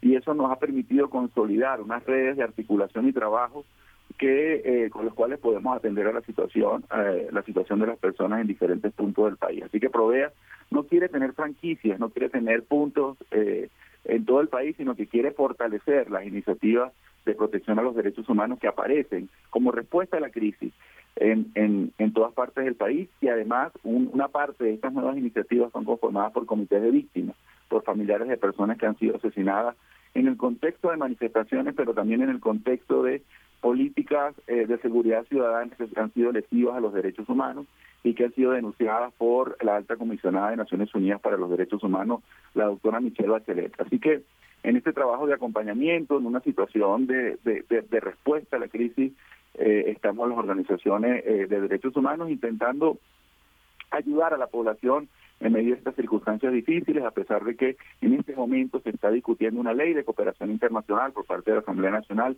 que pudiera limitar de manera muy, eh, muy, muy grave nuestro trabajo y nos preocupa porque nos parece que para Nicolás Maduro el eh, Daniel Ortega se ha convertido en un referente sobre cómo abordar las relaciones con la sociedad civil en su país. Sí, es algo muy impresionante. Bueno, uno piensa que la tortura es alguien sentado en una silla con las manos atrás y siendo golpeado por alguien, pero conocemos, y tengo muchos queridos, mucha gente, muy eh, amigos que viven mordiéndose los labios y limitados en la libertad de expresión porque saben que si levantan la voz, que si señalan algunos aspectos, eh, su, estabilidad se va a ver bastante comprometida. ¿Cómo eh, atravesar varios sectores de la sociedad? Venezolana dándole fuerza a los más oprimidos, pero también a los que aparecen como menos oprimidos, que son sectores de periodistas, de comunicadores, de profesores, que eh, en verdad yo creo que hoy como nunca se vive un ambiente de delación muy semejante a la, a la, Cuba de los 70, ¿no? Es algo como todo el mundo cuando decía algo bajaba la voz, y quien ha estado en Cuba eh, trabajando y, y escuchando a la gente, cuando la gente dice algo crítico, baja la voz, es algo muy impresionante porque las paredes oyen. ¿Cómo lo ve Mariano Alvarado? Sí, bueno, hay, hay, una, hay una situación, yo quisiera trascender incluso el, caso venezolano, porque una de las preocupaciones que tenemos en, Provea y es parte del diálogo que hemos estado realizando con las organizaciones hermanas acá en, en México es que hay una hay una situación de un avance de eh, tendencias autoritarias en la, en la región y un debilitamiento de la democracia que creemos que como organizaciones eh, y los estados que sean democráticos tienen que prestarle eh, atención. nosotros nos preocupa mucho, por ejemplo, eh, cómo se ha venido gobernando en, Brasil, la hostilidad a las organizaciones de sociedad civil, particularmente las organizaciones que defienden el, el medio ambiente y las organizaciones de derechos humanos.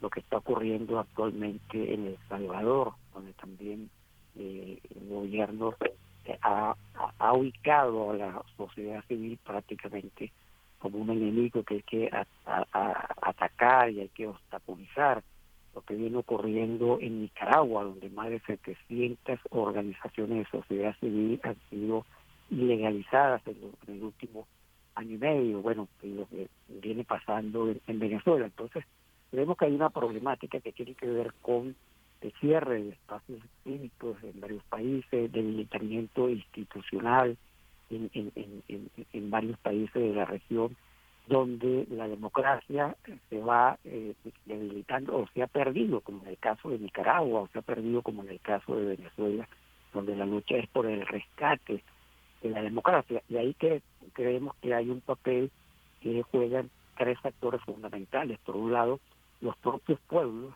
y, por eso es importante el diálogo entre organizaciones de sociedad civil, que podamos coordinar estrategias, que podamos alzar la voz frente a lo que viene ocurriendo en la región.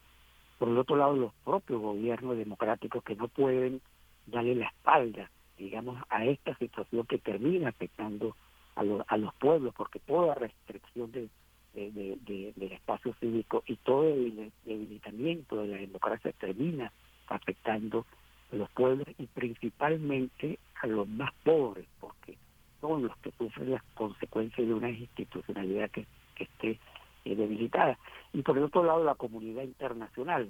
Nosotros consideramos sobre todo una comunidad internacional que vela por la democracia y que vela por la protección de derechos humanos y por eso creemos que en paralelo se debe fortalecer todo lo que sea el sistema de protección y todo lo que permita eh, la vigilancia de estas instancias internacionales de protección de derechos humanos sobre lo que está ocurriendo en estos, estos países. En el caso eh, venezolano es muy muy lamentable que, por ejemplo, eh, que hayan cerrado medios de comunicación históricos como Radio Caracas Televisión en el año 2007 que generó protestas importantes, es decir, tuvo un respaldo de la población, la condena a ese cierre pero además eh, se han ido bloqueando medios de comunicación. En Venezuela hay medios de comunicación que no, no se pueden consultar si no tiene un mecanismo de, de, VPN que pueda, eh, eh, evadir la, la, censura. Hay medios que se autocensuran, hay medios que han sido cerrados, radios, programas, o radios completas o programas de radio de hecho, nosotros como Provea, por ejemplo, teníamos un programa de, radio de promoción de derechos humanos, de educación en derechos humanos, y el gobierno nos mandó a sacar de la radio donde teníamos este programa, que era un programa eh, semanal de capacitación en derechos humanos. Y así hay muchas lamentables experiencias que terminan eh, limitando la libertad de expresión, la libertad de asociación, y la posibilidad de que la gente pueda conocer, informarse y tener acceso a la información pública. Al ver, al ver la, la, presentación del informe el día de ayer junto con la Fundación para el Estado Democrático, eh, una organización mexicana también que aquí en este espacio pues hemos tenido muchas conversaciones con su directora Ana Lorena Delgadillo. Al ver este informe ayer me llamó mucho la atención una propuesta. Ustedes desde Provea y en sus informes, pues siempre tienen una serie de, propuestas, de directivas eh, muy concretas, algunas otras también eh, que nos pintan un panorama posible para no solo para Venezuela, sino para los países de la región y me llamó mucho la atención esta cuestión de pensarnos no desde la disyuntiva ideológica izquierda-derecha, sino pensarnos en términos de democracias, democracias y eh, regímenes autoritarios. Eh, que nos puedan explicar un poco, desarrollar esta idea, Rafael Uzcategui, por favor. Gracias. Bueno, en nuestro informe eh, Florecer en el Abismo, lo que intentamos fue sistematizar la respuesta del movimiento de derechos humanos en los últimos 20 años, un conflicto que no solamente no, no, se, no se ha resuelto, sino que continúa complejizándose.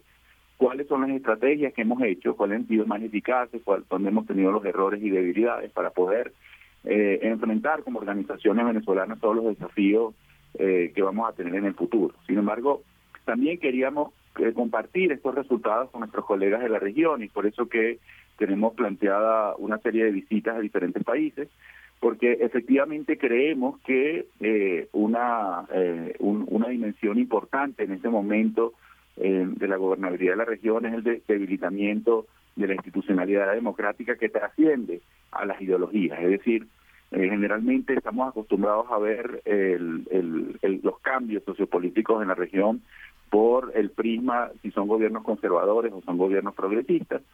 Y si bien eso es, un, eso es una característica, eh, no nos permite entender eh, todos los matices y todas las complejidades, incluso las propias diferencias eh, que pueden haber entre, entre los diferentes gobiernos, y además establecer patrones comparativos entre, entre regímenes ejecutivos de, de diferente ideología. Por ejemplo, qué similar pudiera tener Bukele con Nicolás Maduro o la situación que se ha dado en Brasil o lo que ocurrió en Estados Unidos bajo el gobierno del señor Donald Trump. Entonces, allí hay, hay, hay patrones eh, similares eh, que, eh, que, digamos, no los pudiéramos detectar si asumimos solamente esa mirada de gobiernos de izquierda contra gobiernos de derecha. ¿no?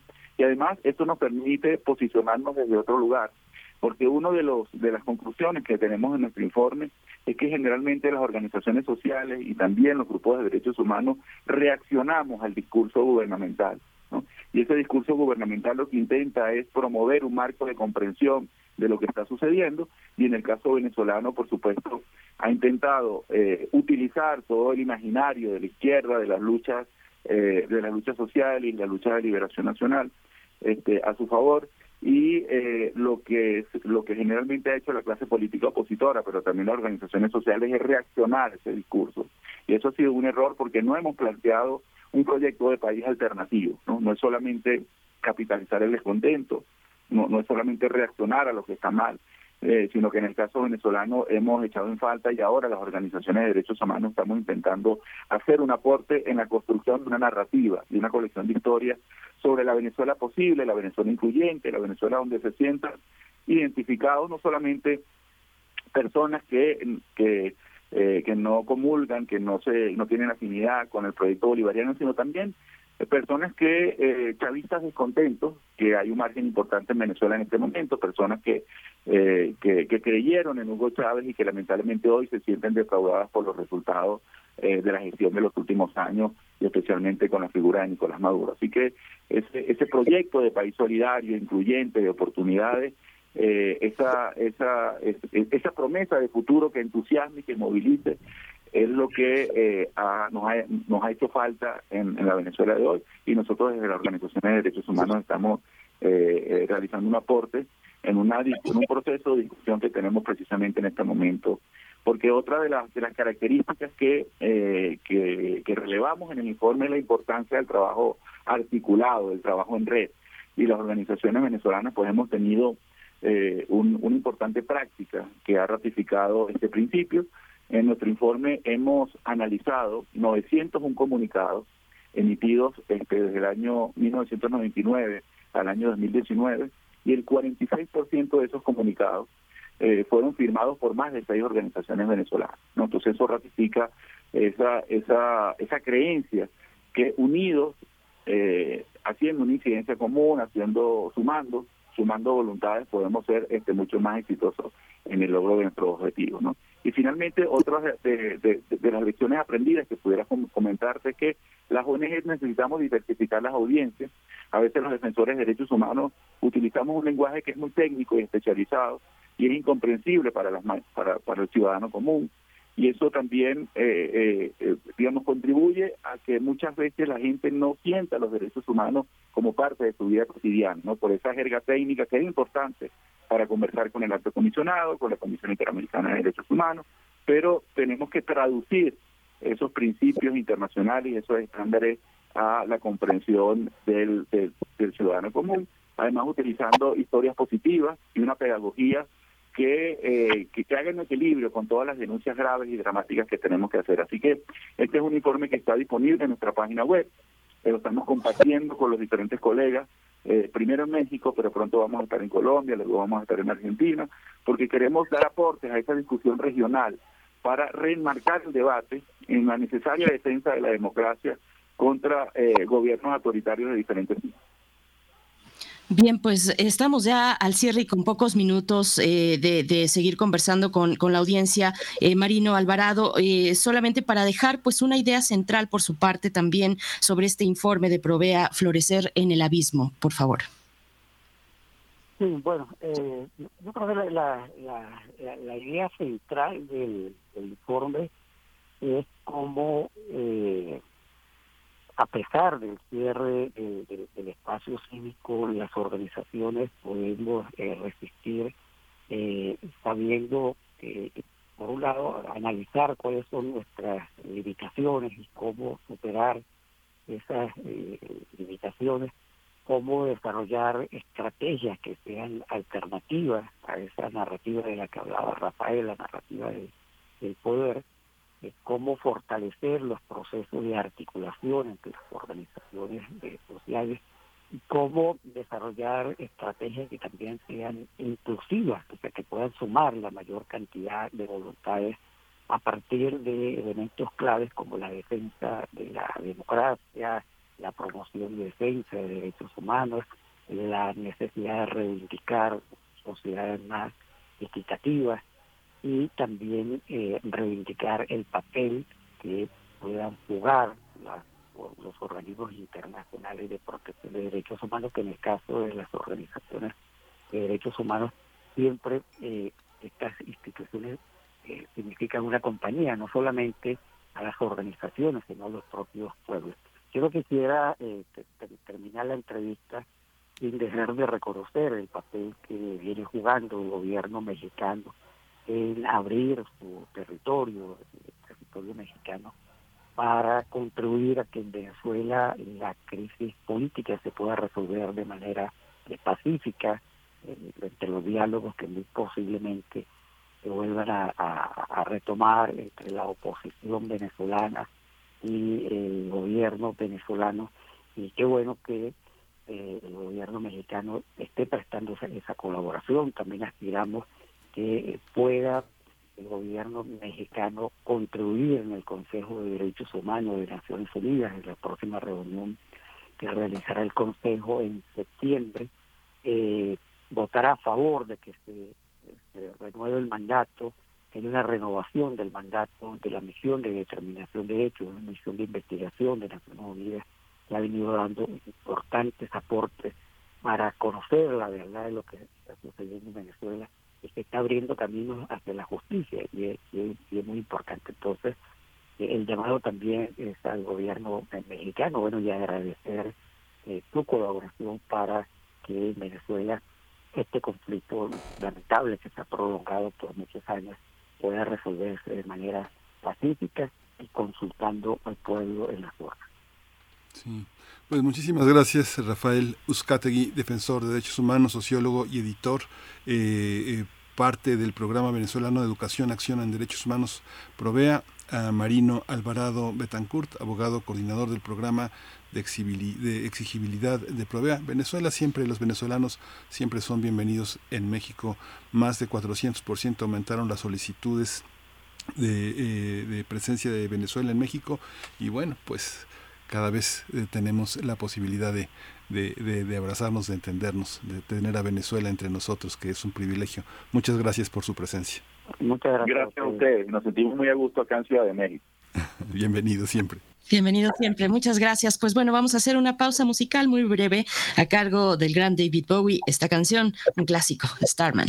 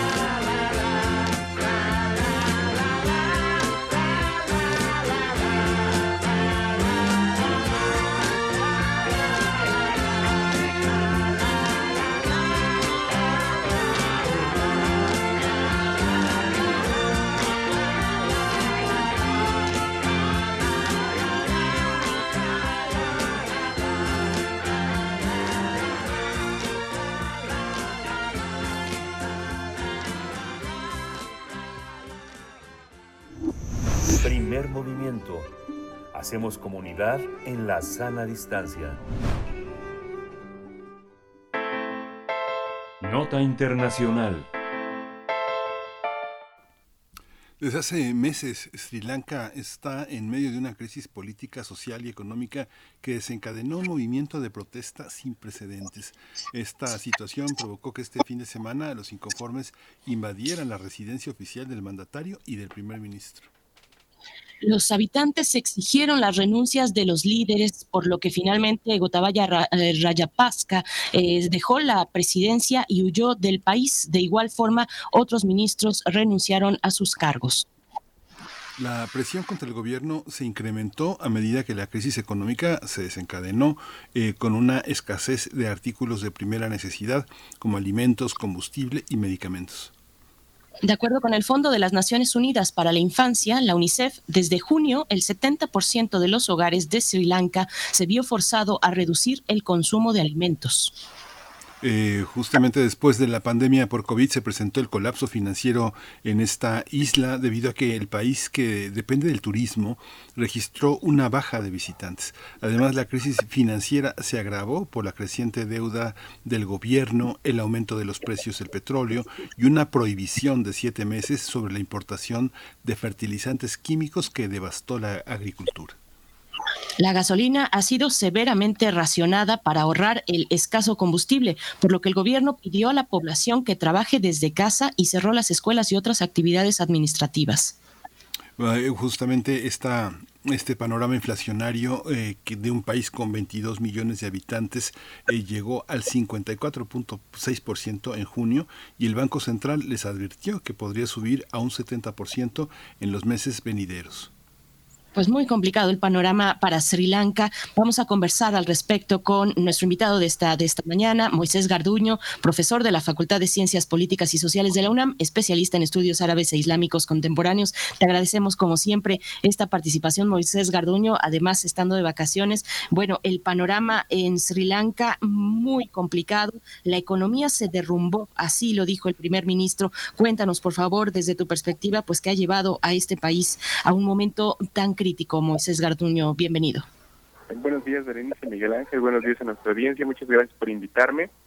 Pues eh, estaba pensando, ¿no? Abordar el tema desde una cuestión, desde los movimientos sociales, haciendo evidentemente una breve investigación sobre lo que representa la dinastía Rayapaksa, ¿no? Lo digo irónicamente porque, pues si bien tiene un sistema de gobierno equilibrado con sistemas de carácter electoral, en realidad esta familia, la Rayapaxa, pues ha estado haciéndose del gobierno en los últimos 20 años de una manera pues con eh, ángulos de despotismo, de clientelismo y de un autoritarismo disfrazado, ¿no? De mecanismos electoral, eh, una combinación sumamente pues perversa para la situación que tenemos actualmente en Sri Lanka, un país muy importante por su eh, digamos, proyección turística y más allá, pues por el tipo de gobierno que se estado echando a perder una economía de las más importantes de la región.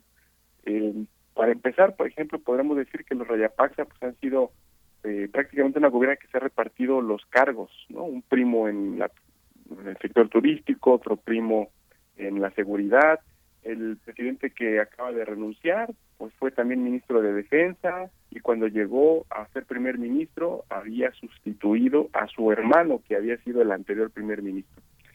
Familias de, los Rayapaxa, por ejemplo, han salido también en diferentes acusaciones de corrupción por los famosos Pandora Papers y esto pues ha hecho que se señale a personas con propiedades en Londres, con propiedades en diferentes partes de Europa, y esto pues ya tiene varios años. Las protestas empezaron con mucha fuerza desde marzo, desde el pasado marzo del 2022 y pues el, digamos la gota que derramó el vaso, como bien comentan, pues ha sido la insistente crisis económica que se ha combinado con dos factores importantes. La crisis que rompió el sector turístico, que fue la crisis del COVID-19, y ahora el aumento de los precios de los combustibles a raíz entre otras cosas, del factor Ucrania-Rusia, por supuesto, pero también de la inflación que este efecto está teniendo en varios países alrededor del mundo. Eh, hay que decir nada más que para comprender esta crisis económica en Sri Lanka, bueno, no todos los países alrededor del mundo están sufriendo estragos por el factor Ucrania-Rusia. Los petroleros evidentemente se han estado beneficiando de esta de este aumento de los precios de los combustibles, Arabia Saudita, por ejemplo, uno de ellos, Qatar, otro de ellos, pero los países pobres, los países, digamos, con una gran con un gran peso de la deuda, por ejemplo, como es el caso de Sri Lanka, como es el caso de Líbano, como es el caso de Egipto, ¿no? Quienes han dejado de pagar también su deuda externa por problemas de inflación, pero en el caso de, de Sri Lanka podemos ver inflación, mendicidad, desempleo, informalidad, y todo esto en un cóctel que pues evidentemente explica la salida de estas protestas sociales de marzo hasta ahora, que son las más grandes desde 1948, ¿no? Cuando este país todavía se llamaba Ceilán, y bueno, es ahora lo que tenemos. Podemos decir tres factores importantes para comprender la situación actual, la política, que es la que acabamos de decir, con una familia que se negaba a dejar el poder, que ha llevado a Sri Lanka a estar en el lugar número 102 de 180, de acuerdo con el índice de transparencia internacional, que es donde se mide la corrupción. Esto también lo podemos ver con medidas populistas que ha hecho el gobierno, pues para tratar de salvaguardar el poder, por ejemplo, mandar a los campesinos a sembrar artículos eh, sumamente orgánicos, haciendo énfasis en una crítica pues populista sobre lo que realmente representa eh, la agricultura transgénica, la agricultura con fertilizantes químicos.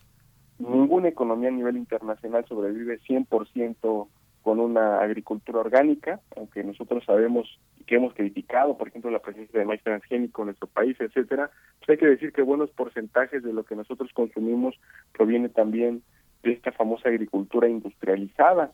En el caso de Sri Lanka eh, se ordenó por cuestiones electorales populistas que los campesinos solamente sembraran cuestiones orgánicas y esto llevó a una disminución sustantiva de la capacidad de producción de los campesinos, lo cual les dejó no solamente sin capacidad de, de distribución de sus de sus bienes, de sus eh, cosechas, sino también con una gran mano de obra desperdiciada y un desempleo que se agudizó con lo del COVID-19.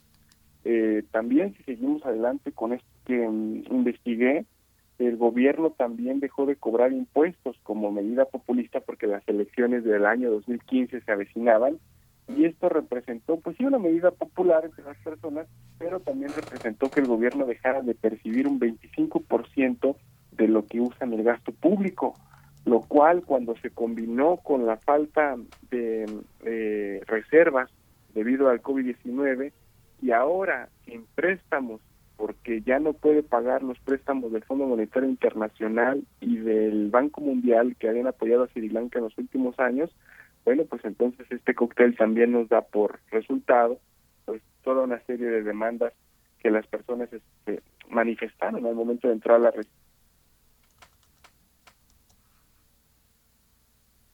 Se fue el sonido. Sí, creo que eh, ese, ese fue, bueno, ah, Miguel Ángel también, también adelante. Sí, es que ya, ya, no, ya no escuchamos a Moisés, no, no completó la idea, pero bueno, es muy impresionante ver cómo eh, un país tan colonial, quien conoce el Rijksmuseum en Ámsterdam, este, es un museo como el poco el británico, ¿no? donde eh, los holandeses ostentan 150 años de colonialismo sobre, sobre ese país y cómo eh, en estos momentos de crisis no han sido capaces de invertir de recuperar esto. Hay un, hay un libro hermosísimo que se llama Canela y Elefantes de Vanegar, que es toda la crónica de esa de ese despotismo. ¿Ya, ya, ya, ya se recuperó, Moisés? Vamos a, a, intentar recuperar para, pues, para que pueda cerrar esta idea y, concluir también su participación. Ya tenemos pocos minutos en cuanto la eh, en producción nos diga. Ya está por acá, estás de vuelta, Moisés Garduño. Si quieres cerrar con esta idea y, bueno, ya nos vamos acercando hacia una conclusión, pero, pero bueno, te dejo el micrófono. Sí, pues nada más faltar la, parte social que era la que estábamos comentando que con este cóctel de combinaciones de políticas y económicas hemos podido explicar por qué las personas han salido a las calles y cómo, a pesar de que mucha gente ha explicado esto como un factor más de lo que ha pasado con el factor Ucrania-Rusia por la inflación que estamos viendo a nivel mundial, tiene sus particularidades por estos detalles que acabamos de ver con la familia Rayapata. Solamente con eso quería cerrar para, para entender por qué la gente está en las calles. Pues Moisés Garduño, pues eh, eh, ya prácticamente estamos a, al final. Te agradecemos mucho esta, esta visión. Si comentaba, yo creo que no alcanzaste a escuchar el papel de Holanda en esta, en esta visión, ¿no? Un país que estuvo más de casi dos siglos y que parece ser que ya no tiene ningún interés en ese país. Eh, sin embargo, ha usufructuado gran parte de su literatura, su teatro, su cine en, en Holanda, ¿no? ¿Sí? Y la verdad es que ahorita países en Europa como Holanda, también como Alemania, en la misma España, estamos viendo también sus propios eh, problemas sociales, sus propias protestas, y también está pasando en el, en el sector de la agricultura. También por eso no hemos podido ver una reacción directa como por ejemplo la que Francia hace en Líbano cuando hay este tipo de problemas, cuando lo que ahora estamos viendo cuando pasan por ejemplo problemas en Túnez que reaccionan muchos países europeos, ese es uno de los problemas que tiene Europa justamente, además de la crisis con Ucrania, ¿no? Entonces, eh, también yo creo que aunque la herencia que dice Miguel Ángel es muy cierta y muy, muy eh, válida, hay que también dejar de pensar que las exmetrópolis van a siempre tratar de rescatar los problemas que han heredado por parte de élites postcoloniales. Esta es una visión también que estamos acostumbrados a ver cómo van a reaccionar estos países que tienen una responsabilidad histórica, pero que en realidad son también corresponsables de la crisis que tenemos porque han dejado estructuras que eh, han sido todo menos democráticas, ¿no? Como lo vemos en el caso de Raya Paja, ¿no?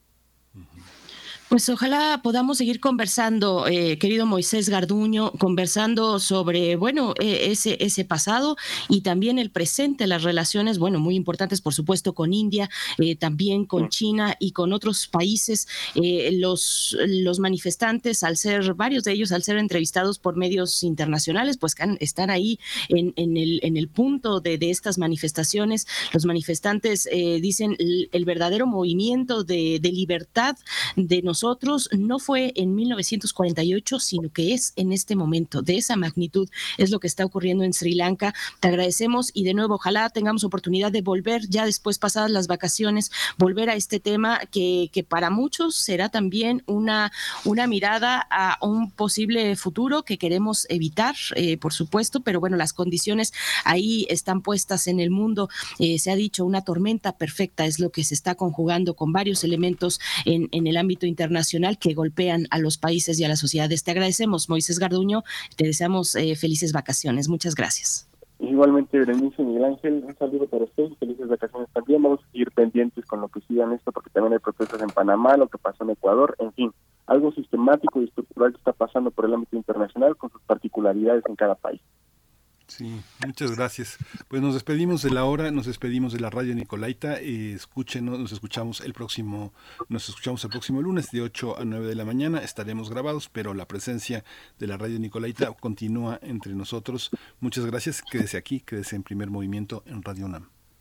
Así es, nos vamos a ir con música, nos vamos rápidamente, todavía tenemos oportunidad de esto a cargo, a cargo de Bob Dylan, Blowing in the Wind. How many roads must a man walk down before you call him a man? How many seas must the white dove sail before she sleeps in the sand? And how many times must the cannonballs fly before they're forever banned? The answer, my friend, is blowing in the wind. The answer is blowing in the wind.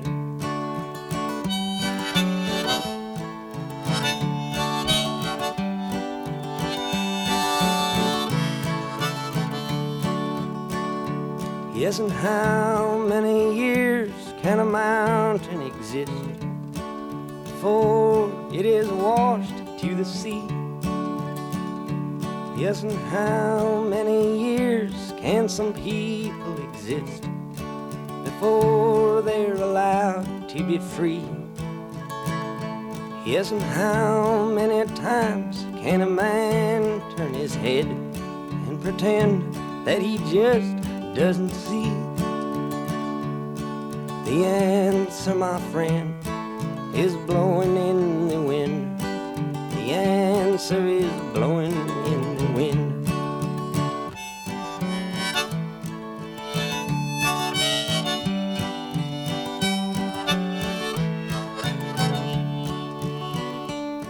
Yes, and how many times must a man look up before he can see the sky? Yes, and how many ears must one man have before he can hear people cry. Yes, and how many deaths will it take till he knows too many people have died? The answer, my friend, is blowing in the wind. The answer is blowing in the wind.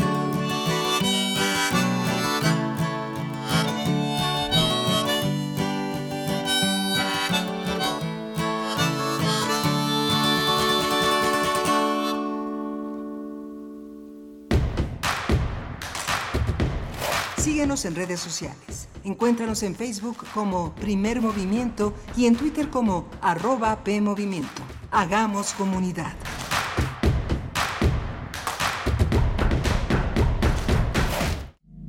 Cultivemos el gusto por el arte escrito y el ejercicio de la imaginación al lado de María Ángeles Comezaña en Al compás de la letra. Rutas literarias para viajar entre textos, poemas y cartas. Todos los jueves a las 18 horas por el 96.1 de FM. Radio UNAM. Experiencia sonora.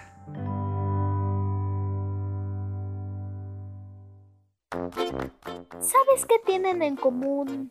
El polvo de una estrella durmiente, el moco de King Kong o el enano más alto de todos. Pues que a todos los puedes encontrar en la radio. Solo tienes que decir las palabras mágicas. ¡Hocus Pocus! Para tus orejas y escúchanos todos los sábados a las 10 de la mañana por Radio UNAM. Experiencia sonora. El orgullo no se vive solo un día o solo un mes. El orgullo se vive cada vez que respondemos al odio con amor. Cuando pintamos de colores a la intolerancia. Cuando metemos al closet los prejuicios para dejar salir lo que somos. En este movimiento luchamos a mucho orgullo para prohibir las terapias de conversión, por el matrimonio igualitario y por todos los derechos para todas las personas. Porque el futuro es la libertad de ser y amar. El futuro es naranja. Movimiento Ciudadano. Mafioso, narco, cocinero, buchona, dealer, mula. No importa cómo te disfraces para traficar o meterte drogas químicas, de todas formas te destruyes. La sangre de las drogas nos mancha a todos. Mejor métete esto en la cabeza. Si te drogas, te dañas. Si necesitas ayuda, llama a la línea de la vida, 800-911-2000. Para vivir feliz, no necesitas meterte en nada. Música que sensibiliza la vida. Asómate a su mundo. Panorama del Jazz con Roberto Aimes. Lunes a viernes a las 19 horas por el 96.1 de FM. Radio UNAM. Experiencia sonora. Ya viene Filuni, la Feria Internacional del Libro de las Universitarias y los Universitarios. Del 30 de agosto al 4 de septiembre. Invitadas especiales, Universidad Complutense de Madrid y Universidad de Costa Rica. Acceso gratuito. Nos volvemos a encontrar. Más información en filuni.unam.mx.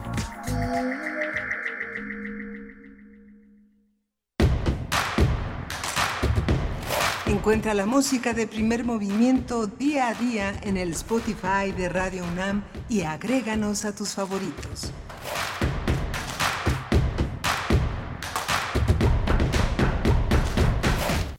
Hola, buenos días. Ya estamos de regreso aquí en Primer Movimiento. Son las nueve con cinco minutos de la mañana. Estamos eh, después de dos horas eh, largas de eh, muchísimos encuentros. Vamos a continuar en esta mañana con la poesía necesaria y con nuestra participación de los mundos posibles. Hoy está Rodrigo Aguilar en la producción ejecutiva, como todos los días. Violeta Berber en la asistencia de producción y mi compañera Berenice Camacho al frente de la conducción. Querida Berenice, buenos días. Muy buenos días, Miguel Ángel Quemay. Pues llegando a esta tercera hora de transmisión y poco a poco acercándonos ya a nuestro periodo de vacaciones para todo el equipo de Primer Movimiento. La próxima semana estaremos eh, de vacaciones y Primer Movimiento va grabado. Así es que en esa semana estaremos, les proponemos, les propone la producción a cargo de Rodrigo Aguilar, pues escuchar algunas de las, mm, una manera de resumen, de, de posibilidad de reflexionar también sobre lo que ha acontecido, lo lo que consideramos y la producción considera pues más relevante de escuchar a lo largo de este primer semestre del año 2022 aquí en Primer Movimiento son conversaciones pues que tuvieron lugar eh, en algún momento de este primer semestre y que bueno eh, es la propuesta para, para pues eh, reflexionar, seguir reflexionando y, y, seguir tendiendo pues esos puentes de diálogo entre, entre ustedes que son pues el factor más importante de todo este esfuerzo radiofónico. Así es que de eso, de eso va la próxima semana semana estaremos de vacaciones, una semana nos vamos nada más y después otra vez volvemos porque esto pues no para, ya lo veíamos, hay muchos temas importantes a los cuales dar seguimiento, eh, como el tema, la cuestión en Sri Lanka, que, repito, yo creo que varios países y varios gobiernos eh, estarán o tendrían que poner sus barbas a remojar también mm, viendo, observando lo que ocurre en Sri Lanka con este nepotismo que ya nos comentaba Moisés Garduño, con eh, el presidente pues que puso, bueno, ahora expresidente, que puso a familiares, a sus familiares en distintos puestos clave de la administración pública en la isla de Sri Lanka, en el país del eh, sureste, del, del, sur de Asia, eh, pues un país muy, muy cercano a la, India, eh, y pues otras cuestiones de corrupción también, de mal manejo económico, o sea, lo ha dicho así el que todavía es primer ministro, aunque se, se pide el movimiento social, exige también la dimisión del primer ministro, él ha dicho todavía no, me voy hasta que pues se consolide o por lo menos se tenga eh, la posibilidad de un gobierno provisional, se haya se ha hecho un llamado a las fuerzas de, de oposición para eh, formar un, frente, un frente que dé salida y posibilidad de reactivación a la situación que está ocurriendo en Sri Lanka. Pero bueno, el mismo primer ministro, todavía primer ministro, decía, estamos en, eh, la, economía está, eh, se derrumbó así, o sea, así, y, las expectativas de, de, inflación que ahora rondan el 50%, las expectativas por parte del Banco Central de Sri Lanka, pues plantean escenarios de inflación de hasta el 70% en los próximos semanas y meses. Así es que, bueno, de verdad una una locura, un, un, momento pues muy, muy asombroso lo que está ocurriendo en Sri Lanka, Miguel Ángel. Bueno, uno de los temas lo pongo ahí como ejemplo de lo que hay que seguir, de lo que hay que no perder la vista, eh, seguirle la pista a situaciones tan complejas como la que están eh, atravesando las personas en Sri Lanka, Miguel Ángel. Sí, es una, una, verdadera tristeza. Bueno, todo lo han vivido del turismo, con todo y que hay una gran cultura musical, teatral, cinematográfica, literaria, fuera, fuera. Casi todos los eh, las personas relevantes, escritores, artistas, se han ido a Canadá. Canadá fue, eh, yo creo que en los 90 como tuvo toda la oportunidad de instalarse allá. Allá está Miguel, eh, Michel Onteche, está Shams Selvaduray, han estado Carl Müller, eh, muchos escritores que pues que han decidido darle a Canadá lo que eh, Sri Lanka parece como incapaz de recibir en este momento, pero bueno, es una cosa interesante. Fíjate, Berenice, que en otro orden de cosas, Juan Pablo Villalobos, que es un, es un escritor eh, jalisciense eh, cercano a Lagos de Moreno, en ese bajío conservador, tiene más de 20 años de de estar en Barcelona, es otro de los escritores mexicanos que ha emigrado y que tiene un enorme éxito. Él va a estar hoy a las 7 de la noche en la librería Rosario Castellanos, ha editado eh, Anagrama, un libro muy padre, muy interesante que se llama Peluquería y Letras, es el último libro de eh, Juan Pablo Villalobos, pero es muy interesante todo lo que ha hecho. Fiesta en la, Madriguera es un libro que publicó hace 22 años, extraordinario, ¿no? Y, así ha sido una una, una, continuidad enorme. Te vendo un perro, es otra novela interesante. No voy a pedirle a nadie que me crea hasta que ya prácticamente instalado en este mundo catalán eh, tiene un universo literario muy rico. Es una historia, de la historia de una familia y de cómo un escritor escribe al interior de ella eh, en, ese, en ese mundo. Está casado con una brasileira, no sé si casado, pero sí amancebado. Tiene un hijo adolescente y una, y una, y una niña. ¿no? Entonces es un conjunto de personajes que, bueno, quien pueda acercarse y conocer a Juan Pablo Villalobos, eh, eh, interesante. Toda la semana que viene va a estar en su tierra, en Guadalajara, en Lagos de Moreno, este, presentando eh, su libro y haciendo lecturas de, esta, de este nuevo libro. Vale la pena conocer a Juan Pablo Villalobos. regalos. Bien, pues, pues qué buena, eh, pues eh, qué buena propuesta para esta noche en la librería Rosario Castellanos en Ciudad de México eh, a las 7 de la noche esta presentación con Juan Pablo Villalobos. Nosotros, bueno, y continuando con las propuestas, fíjense que nuestra jefa de discoteca en Radio UNAM, Dulce Wet, nuestra querida Dulce Wet, le enviamos un saludo de verdad. Es una lucecita por ahí brillante, una lucecita musical. Dulce Wet nos comparte lo siguiente. hay, hay cortes para ustedes, Radio Escuchas de Radio UNAM y Primer Movimiento, eh, para el segundo programa de la Orquesta Sinfónica de Minería y también para los ciclos de eliminar, eh, eliminar eh, el ciclo diferencial. Todos los detalles a continuación, pongan atención y después de, de escuchar, volvemos con las dinámicas para ver cómo se van a ir estas cortesías para los que se acerquen a estas dinámicas. Así es que vamos a escuchar.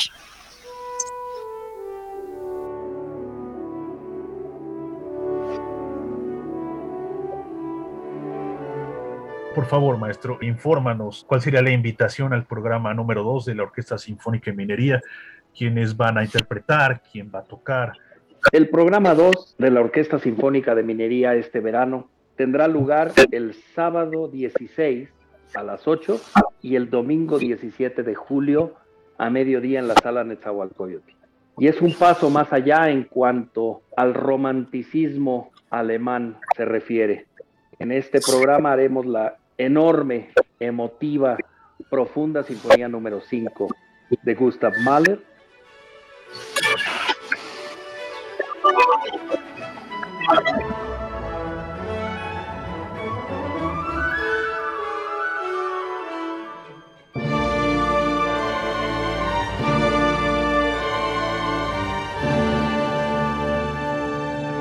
Y antes de eso, el concierto para violín número 1 de Bruch con uno de nuestros huéspedes más queridos y más exitosos a nivel mundial, el gran violinista alemán Augustin Hadelich, que ha venido con nosotros varias veces.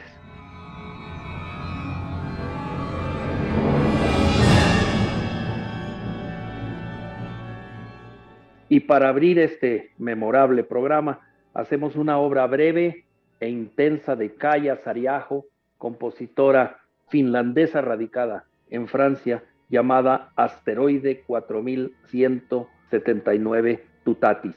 Es un programa original y enormemente profundo, enormemente lleno de ese sentimiento germano. Disfrútenlo mucho.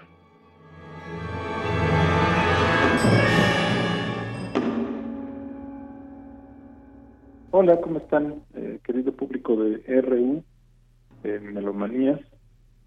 Les habla Alexander Brook, en esta ocasión para invitarlos a los programas 3 y 4 de este nuevo ciclo diferencial Música Nueva en el CENAR, que estamos muy contentos de presentar. El próximo fin de semana tendremos dos conciertos.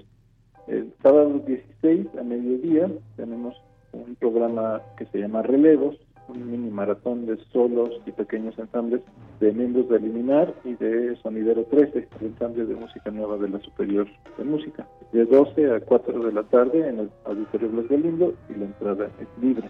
Ahí los esperamos con mucho gusto. Y nuestro último concierto de la temporada, que será parte del ciclo diferencial, un nuevo ciclo de música nueva en el CENAR, y nos da mucho gusto presentar un programa de cámara, música muy especial muy bella que hemos estado trabajando ya desde algunos meses. Música de Catherine Lamb, de Christopher Luna y de Sergio Luque. El programa se llama Epiciclos. Será este domingo 17 de julio a las 13.30 horas en el Auditorio Blas Galindo. Los boletos están a la venta en tequillas y en internet.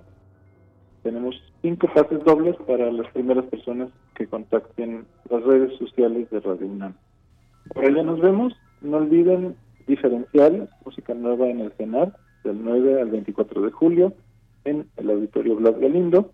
Por allá nos vemos.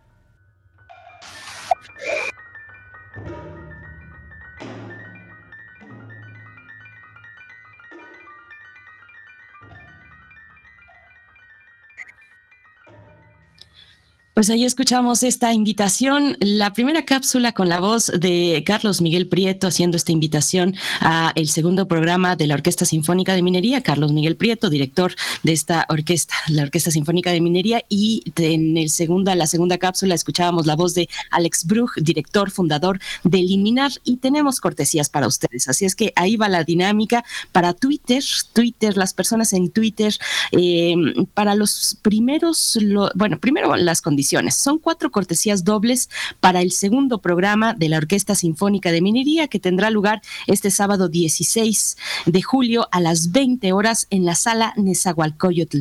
¿Cómo se van estas cuatro cortesías dobles? Bueno, los primeros, las primeras personas que comenten en nuestra cuenta de Twitter con el hashtag, ahí ya está la publicación, vayan a esa publicación y comenten con el hashtag quiero cortesía más una captura de pantalla mostrando que nos siguen en Twitter, que siguen a primer movimiento, arroba P movimiento. Así se van los primeros cuatro, las primeras cuatro personas, se llevan su cortesía doble para el segundo programa de la Orquesta Sinfónica de Minería este sábado 16 a las 20 horas en la sala Nezahualcóyotl. Y en caso de Facebook, para las personas en Facebook tenemos cinco cortesías dobles para el cuarto programa eh, Epiciclos del ciclo diferencial de Liminar eh, en la sala Blas Galindo, Auditorio Blas Galindo, el domingo 17 de julio a las 13 horas. Se van para los primeros que comenten debajo de la publicación en Facebook con el hashtag Quiero Pase y además que etiqueten algún amigo o amiga con quien se irían a este concierto de Liminar. Liminar. Así es que bueno, de esa manera se van tanto para Twitter como para Facebook las personas en esas redes sociales sociales que nos sigan y nos eh, comenten en la publicación que ya está disponible con el hashtag quiero pase. Así es que, bueno, pues ahí está, ahí está para que disfruten este fin de semana de esta propuesta que nos hace llegar nuestra querida Dulce Wet, a quien le agradecemos y le enviamos un caluroso saludo también en estas, en estas vacaciones. Y bueno, pues con esto, con esto realizado, nos vamos ya con la poesía necesaria. Sí, nos vamos con poesía necesaria directamente. Vamos. Es hora de Poesía necesaria. Bien, pues hoy les propongo la poesía del escritor argentino Roberto Juarros. Nació en Buenos Aires eh, en 1925, murió en 1995, bibliotecario por la Facultad de Filosofía y Letras de la Universidad de Buenos Aires, eh, amplió sus estudios en la Sorbona en documentación, fue profesor después, profesor titular en la carrera de bibliotecología por más de 30 años.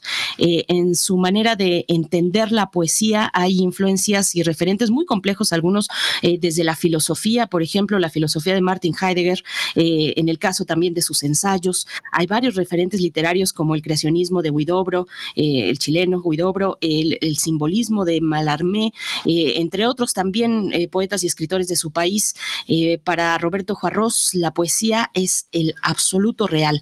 Es una poesía con una fuerte base filosófica, es lo que les propongo para, para esta mañana. Encuentran el material de lectura de Roberto Juarros, lo encuentran en, la selección de poesía contemporánea del sitio materialdelectura.unam.mx. No dejen de leer ahí también la nota introductoria donde él mismo desarrolla su visión sobre la poesía. Es muy interesante, ¿verdad? Y está eh, disponible en internet, en internet su material de lectura. Y bueno, este poema se encuentra en su obra Poesía Vertical. Es una obra entregada, eh, eh, publicada en varias entregas.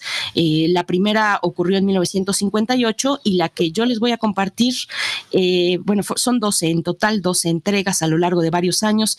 Este es el cuarto poema de la undécima poesía vertical de Roberto Juarros y después nos vamos a ir eh, con la música a ver qué les parece esta propuesta musical que acompaña a la poesía vertical.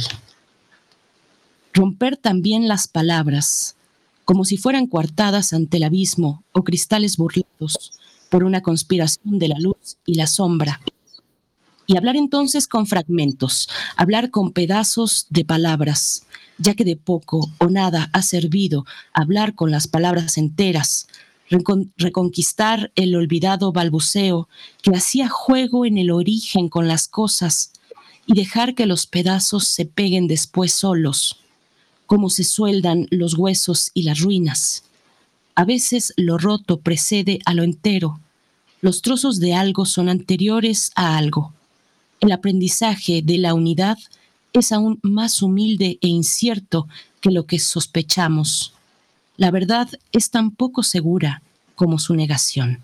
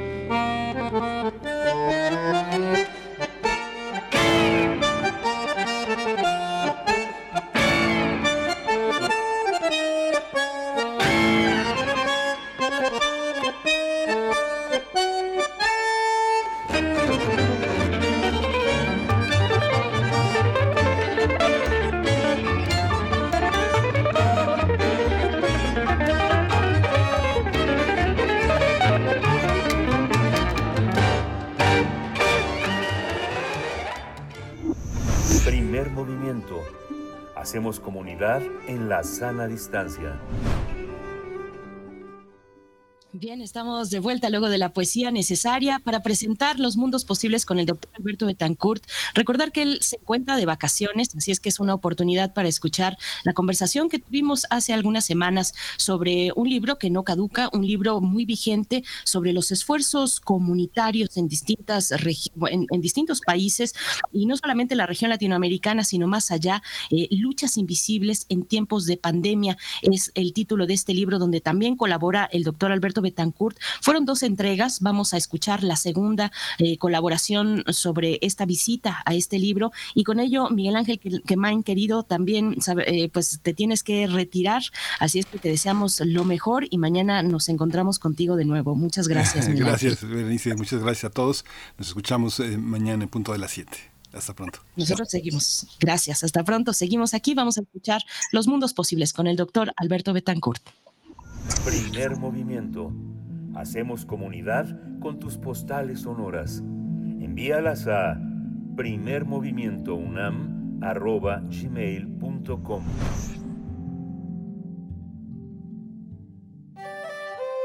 Mundos posibles. El foque de la esperanza, segunda visita al libro Luchas Invisibles en tiempos de pandemia. El tema de esta mañana, una secuencia de la entrega anterior con el doctor Alberto Betancourt, quien ya está en la línea acompañándonos en este espacio donde queremos hacer comunidad y nos sale muy bien cuando, cuando él está presente. Doctor Alberto Betancourt, bienvenido como siempre a Primer Movimiento. Berenice, Miguel Ángel, amigos del auditorio, qué gusto saludarlos y más en este ambiente intergaláctico de hoyos negros, de ovnis y de serenautas. Qué, qué maravilla encontrarnos nuevamente en jueves. Gracias Alberto, buenos días. Buenos días. Pues efectivamente yo quisiera proponerles que el día de hoy continuemos navegando por el mar Egeo y recorriendo las laderas de los preciosos volcanes Popocatépetl e Iztaccíhuatl y sigamos hablando de este libro Luchas Invisibles en tiempos de pandemia, cuyos coordinadores fueron Cristi Petropulu, Fernando Matamoros, Edith González, Panayotis Dulós, Dionisis eh, Sanetatos, Manuel Alfonso Melgarejo, Basilis Yorgacopoulos y Constantino Zafeiris. Creo que es un texto al que vale la pena regresar, seguir haciendo la invitación para leerlo.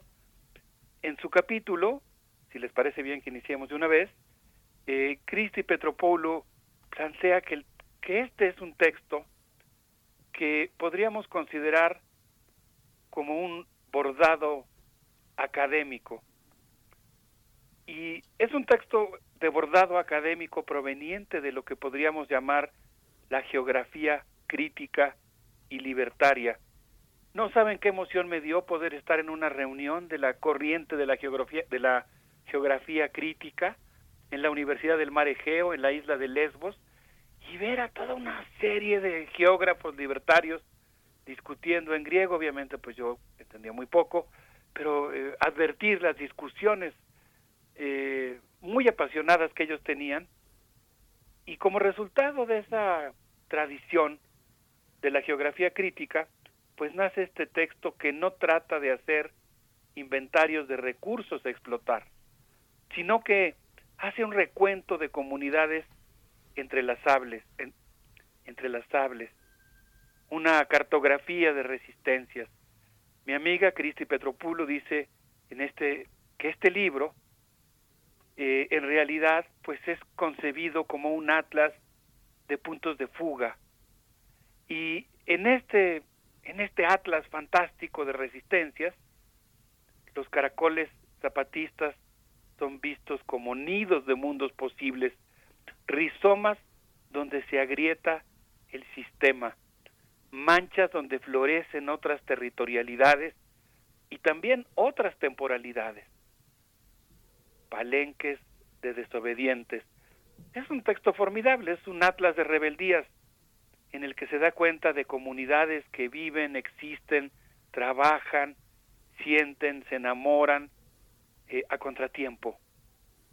Y se trata también de un texto, quizá en el sentido original de la palabra, de un entrelazamiento, eh, un texto que tiende un lazo invisible que une a la Europa insumisa con la que también es llamada Esdomil, Kak Cheng Op, y lo liga con el fértil humus de Aviala, y pues es un texto fascinante porque nos lleva por colmenas erigidas en homenaje a las ciudades invisibles concebidas por Italo Calvino, a polis autoinventadas no detectables por los radares del poder y sus múltiples sistemas de medición para la explotación y la administración. Se trata de dar cuenta en este libro, eso nos dice Cristi en su capítulo, de espacios como los concebidos por el autor italiano Italo Calvino, es decir, como ciudades deseo, con nombre de mujer, ciudades signos, con vocación de palimpsesto. Habría que recordar que en Ciudades Invisibles, del que retoma eh, el nombre el grupo de investigación que convocó a este libro, Kublai Khan no cree todo lo que le dice el joven Marco Polo, pero sonríe y lo escucha. Luchas Invisibles habla de muchas cosas, de pulsiones utópicas con raíces en Denis Diderot, en Robert Owen, en Charles Fourier, en William Morris, y sobre todo es una de las raíces que resalta Christie, eh, también viene de esa tradición de la filósofa feminista y socialista Flora Tristán, peruana universal, autora de la situación de las mujeres extranjeras pobres en Francia. Entonces, pues se trata de un libro en el que dice, eh, se recogen los ecos del balseo del barco La Montaña navegando por el Egeo, la montaña como barco que le hace un lugar a todo aquel que sea portador de un estigma, con su tripulación formada por integrantes del Congreso Nacional Indígena, descendientes políticos de la insurrección preparada silenciosamente durante diez años, de oposición estruendosa al libre comercio y la integración de México a Estados Unidos, una oposición que yo creo que en este momento tiene una enorme importancia estratégica. Se trata, consecuentemente, de un libro que alerta del peligro inminente y pues se trata también de un susurro eh, que dice que no hay que creerles a quienes dicen que no existe otra salida que fusionarse, entregarse al enemigo, aunque se diga que se hará con dignidad. Es un texto fascinante en el que se habla de comunidades que decidieron construir sus mundos sobre la base del mandar obedeciendo. Y dice Cristi que no es la primera vez que un geógrafo se acerca absorto a mirar a los mayas vivos y sus prodigios políticos. Y recuerda algo que es honroso para la historia de la geografía. Y por supuesto aprovechamos para mandar un saludo muy afectuoso para el Colegio de Geografía de nuestra facultad, de la Facultad de, de Filosofía y Letras, para un abrazo para todos los colegas. Aquí habla de un geógrafo que en, 1900, en 1891, Reclus, geógrafo anarquista, advirtió que las huertas comunales donde se manifiestan son lugares donde se manifiestan las cualidades morales de los comunalistas con una ética muy superior a la de los egocéntricos conquistadores. Entonces es un texto que viene, como ocurre afortunadamente en muchas universidades del mundo, de esta tradición de la geografía crítica, que se está planteando este atlas de utopías y resistencias, Berenice Miguel Ángel. Me llama mucho la atención. Bueno, hay que decir que son dos eh, volúmenes de este libro, Luchas Invisibles en tiempos de pandemia, y en el segundo, eh, Darío Vargas eh, da también una entrega que se titula, y es el título que me llama también mucho la atención, Atlas de las Grandezas de lo Minúsculo. Es, es muy bello. Se detienen en este segundo volumen en Brasil, pero sí, sí continúan recorriendo México, Argentina, Chile, Colombia, desde el derecho a la ciudad y la autogestión y de todos estos imaginarios que ya nos estás planteando, eh, estas cartografías literarias también, eh, Alberto Betancourt, así es que te seguimos escuchando. Berenice, qué maravilla platicar contigo, platicar contigo al aire. Fíjate que justamente tenía yo pensado hacer una breve referencia a este capítulo que tú estás mencionando, el Atlas de las Grandezas de lo Minúsculo. A mí me, me, me sobrecogió cuando leí me llamó mucho la atención su prosodia. No, no lo voy a, citar, pero lo voy a parafrasear y, se van a dar cuenta un poco del ritmo vertiginoso en el que está escrito y cómo retrata en su, en su prosodia, en su ritmo, en su poética, eh, la complejidad, el vértigo del mundo en el que vivimos. Es un capítulo en el que se habla de cómo lo viral solo se entiende moviéndose en diferentes escalas de lo invisible a lo planetario. Una cibergeografía que trabaja con millones de datos, con matrices matemáticas codificadas algorítmicamente, corporificándose en electrones, moviéndose por autopistas nanométricas de circuitos acumulados en servidores interconectados. ¿Cómo no va a ser difícil cartografiar el mundo en el que vivimos y lo que estaba ocurriendo en tiempos de pandemia, cuando estábamos ante datos representados visualmente del virus, sus efectos en la anatomía humana y su impacto global? ¿Quién podría detectar las subnotificaciones y maniobras, la conceptualización y la manipulación de datos para, advertir el manejo político del Big Data, con el que los sistemas corporativos estatales presentaron como datos objetivos el resultado de procesos complejos y de muchas decisiones políticas. Y aquí me gusta mucho eh, este capítulo que tú acabas de citar, Berenice, porque pues no está tampoco planteando algo maniqueo o no está diciendo simplemente que, que, que se está mintiendo, ¿no? está también planteando las dificultades técnicas, filosóficas, eh, de representación de un fenómeno tan complejo que se mueve de la escala de lo diminuto a lo global. ¿Cómo no va a ser complicado? Pero bueno, al mismo tiempo como eso sí puede esconder no, no una mentira fácil, no una voluntad única de una persona que, que es capaz de planear una mentira en la que intervienen tantos actores, sino, digamos, la dificultad de rastrear las múltiples decisiones políticas sucesivas que se van tomando para terminar arribando a una cierta cifra, ¿no? Digamos. Eh, se habla de procesos complejos y de muchas decisiones políticas. Se trata de cómo se van desplegando en el espacio temporal, de cómo el virus y sus efectos se van reflejando en la salud, en la economía, los estados. ¿Cómo fue que algo tan pequeño puso de rodillas a las potencias y colapsó la vida pública. Pero dice aquí algo, el texto que me gusta mucho. Bueno, no me gusta lo que pasa, pero me gusta que alguien lo advierta. El capitalismo mostró una vez más su capacidad para aprovechar mercados emergentes y convirtió en negocio cada organismo infectado. Las fortunas crecieron paralelamente a la expansión del virus. Cada persona infectada incrementó el valor de algunas empresas. Un, un texto fascinante. El virus viajó en avión y de ahí avanzó en camión por las ciudades eh, de Brasil. Qué cosa, ¿no? Cuántas cosas que pensar al mismo tiempo. Así es. Y la música siempre hace buena compañía, eh, Alberto de Tancourt. Así es que vamos a escuchar eh, una canción muy especial que reseñábamos en la entrega anterior también de este, de este libro, Luchas Invisibles en tiempos de pandemia. Exactamente, es como una especie de complacencia mutua, una evocación de la plática de la sesión pasada una canción que está muy ligada con varios momentos muy importantes de la lucha del pueblo chileno. Vamos a escuchar a los prisioneros con el baile de los que sobran, si les parece bien. Nos parece y nos encanta. Vamos a escuchar.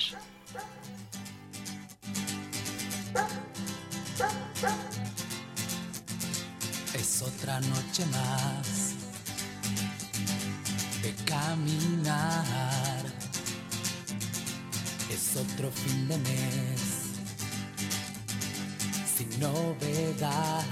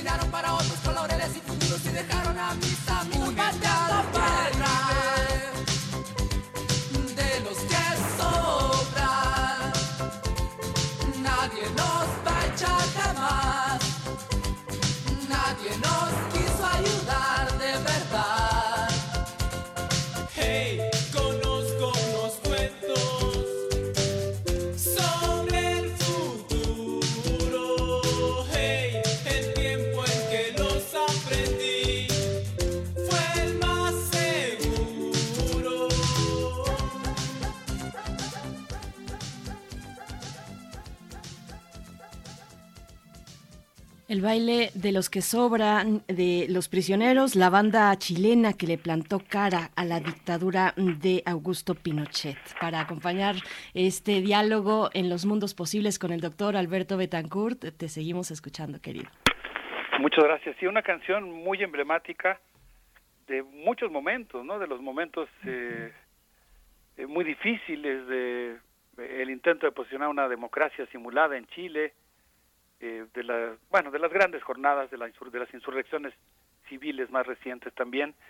Y, y me gustaría, pues, eh, redondear mi comentario sobre esta segunda entrega para visitar el libro Luchas Invisibles en tiempos de pandemia, hablar justamente de un capítulo llamado La lucha de los que sobran, que solamente mencionamos eh, su título en la sesión anterior, un texto escrito por Roberto Giordano Longoni y por Alfonso Galileo García Vela, Chile, la lucha de los que sobran, en el que se plantea que Chile es un ejemplo del entramado de ofuscación del que hablaba Adorno, esa premisa necesaria para que se reproduzca el capitalismo.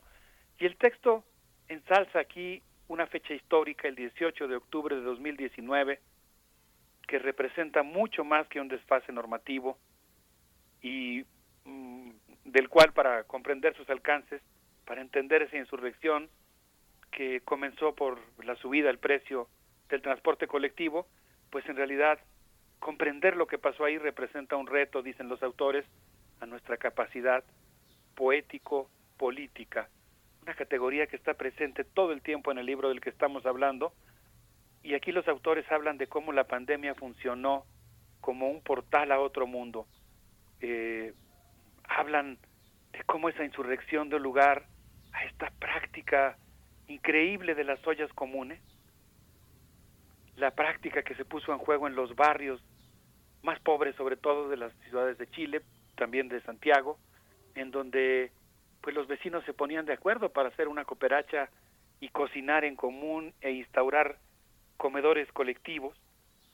Cómo fue que empezaron a funcionar las asambleas de barrios, las clínicas populares, los cabildos abiertos, y consecuentemente, dicen los autores, no fueron 30 pesos, fueron 30 años de soportar eh, la dictadura, eh, el experimento del neoliberalismo, las torturas, las desapariciones, los presos políticos y sobre todo pues el intento de implantación, de normalización de esta vida de asalariados socializados en la disciplina y la evasión, de individuos competitivos, realizados que compensaban la represión mediante las exhibiciones en redes de su propio consumo, el incremento del trabajo superfluo, de ahí el concepto de los que sofran, de los que sobran, el desempleo y la precariedad que pues no bastaron por sí mismos para producir la rebelión, porque se requirió realmente de un arte político, de un trabajo paciente de construcción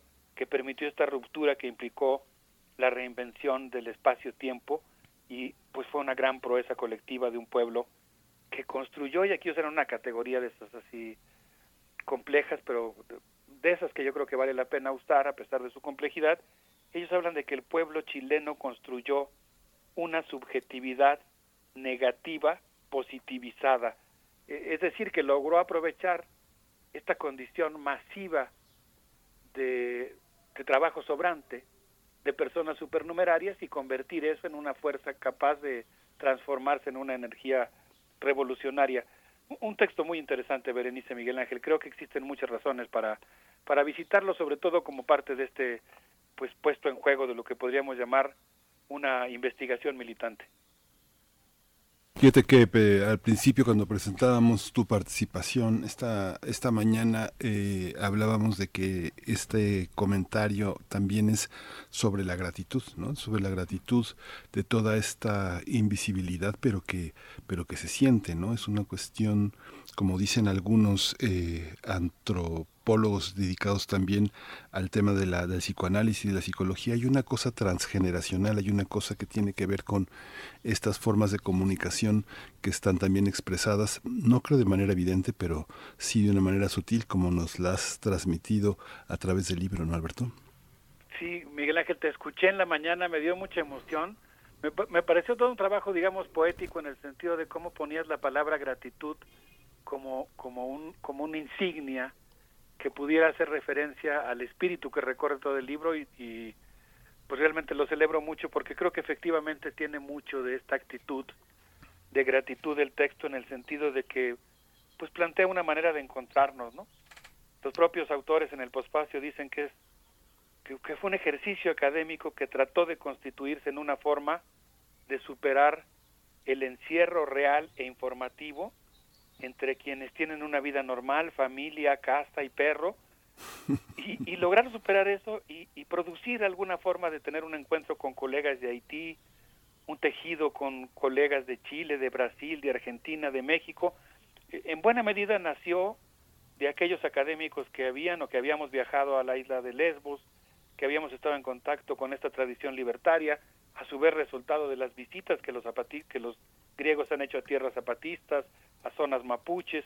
Es un escrito nacido durante el confinamiento, pero para romper el aislamiento, y yo creo que pues de alguna manera, eh, si bien podríamos decir que este texto nació ante el desamparo y la terrible desolación que produce el campo de detención de Moira, en la isla de Lesbos, donde el operativo Frontex reúne a los migrantes que condena a permanecer ahí durante varios años en muy malas condiciones de salud, sin escuela, en una larga espera, espera para vivir, digamos.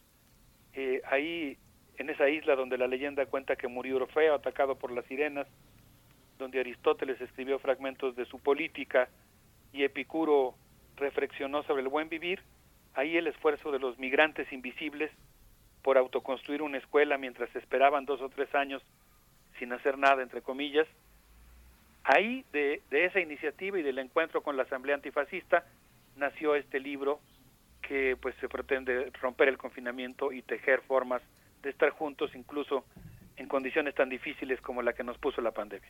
Uh -huh. En una parte también eh, de este segundo volumen, eh, Sujetos Productivos en Cuarentena, se incluye un poema, Dilema, Muerte y Vida, y bueno, lo voy a compartir para el cierre y despedida de, este, de esta participación. Alberto Betancourt dice de esta manera. Gracias. Un cuerpo demacrado, sin aire, ahogándose en lo seco, pero que compulsivamente persiste en respirar la vida le huye como agua que se retira de una vasija y se escurre entre los dedos. ¿Cómo no tener miedo de la muerte? ¿Cómo quedar pasivo frente a lo abyecto que avanza sobre nosotros? Yo quiero la vida, pero ella me escapa. Inspiro lo que aún hay de su presencia, expiro la muerte que me inunda hasta el último suspiro. Ese, ese es el poema. Me, bueno, no podía no mencionarlo y ojalá quien escucha tenga esa oportunidad de acercarse a esta publicación colectiva, eh, Alberto Betancourt. Qué fuerte. Muchas gracias, Berenice. Que, ¿Cuántos sentimientos afloran? ¿no? Yo diría que este libro es de alguna manera una especie de voces polifónicas tomadas de las cicatrices dejadas por la hidra capitalista, pero al mismo tiempo pues es un, un ir hilvanando lugares de locución de una esperanza construida desde abajo. Yo titulé la intervención de hoy El foque de la esperanza porque pensando en, el barco La Montaña, navegando en el Egeo y en todos los barcos de locos, navegando, soñando con un mundo nuevo, pues podemos imaginar este mástil casi horizontal que va en la proa de los barcos, el foque, y pienso que este, que este libro pues es un ejercicio que enfila el foque de la esperanza hacia el futuro y que nos permite recobrar el sentido de nuestro trabajo académico. En ese, en esa, en ese espíritu les propondría que nos despidamos escuchando a Chico Sainz con esto que se llama el bandidismo social. Les mando un abrazo, Berenice Miguel Ángel. Qué gusto platicar con ustedes. Igualmente, Alberto. Otro de vuelta. Vamos con música y comentarios en redes. Alberto Betancourt. Hasta la próxima.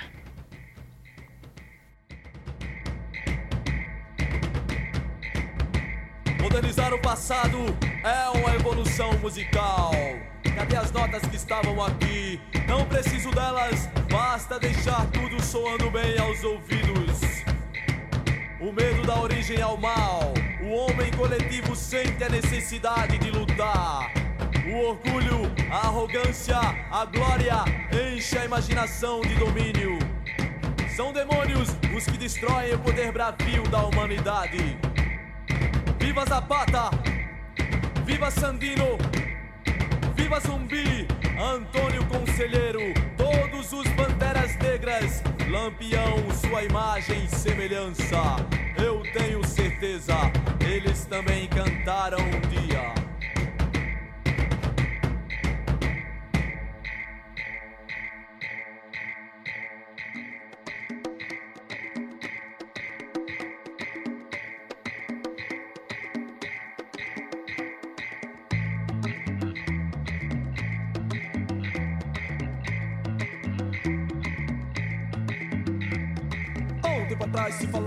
Bandidos, há um tempo atrás se falava em solução, há um tempo atrás se falava em progressão, há um tempo atrás que eu via televisão.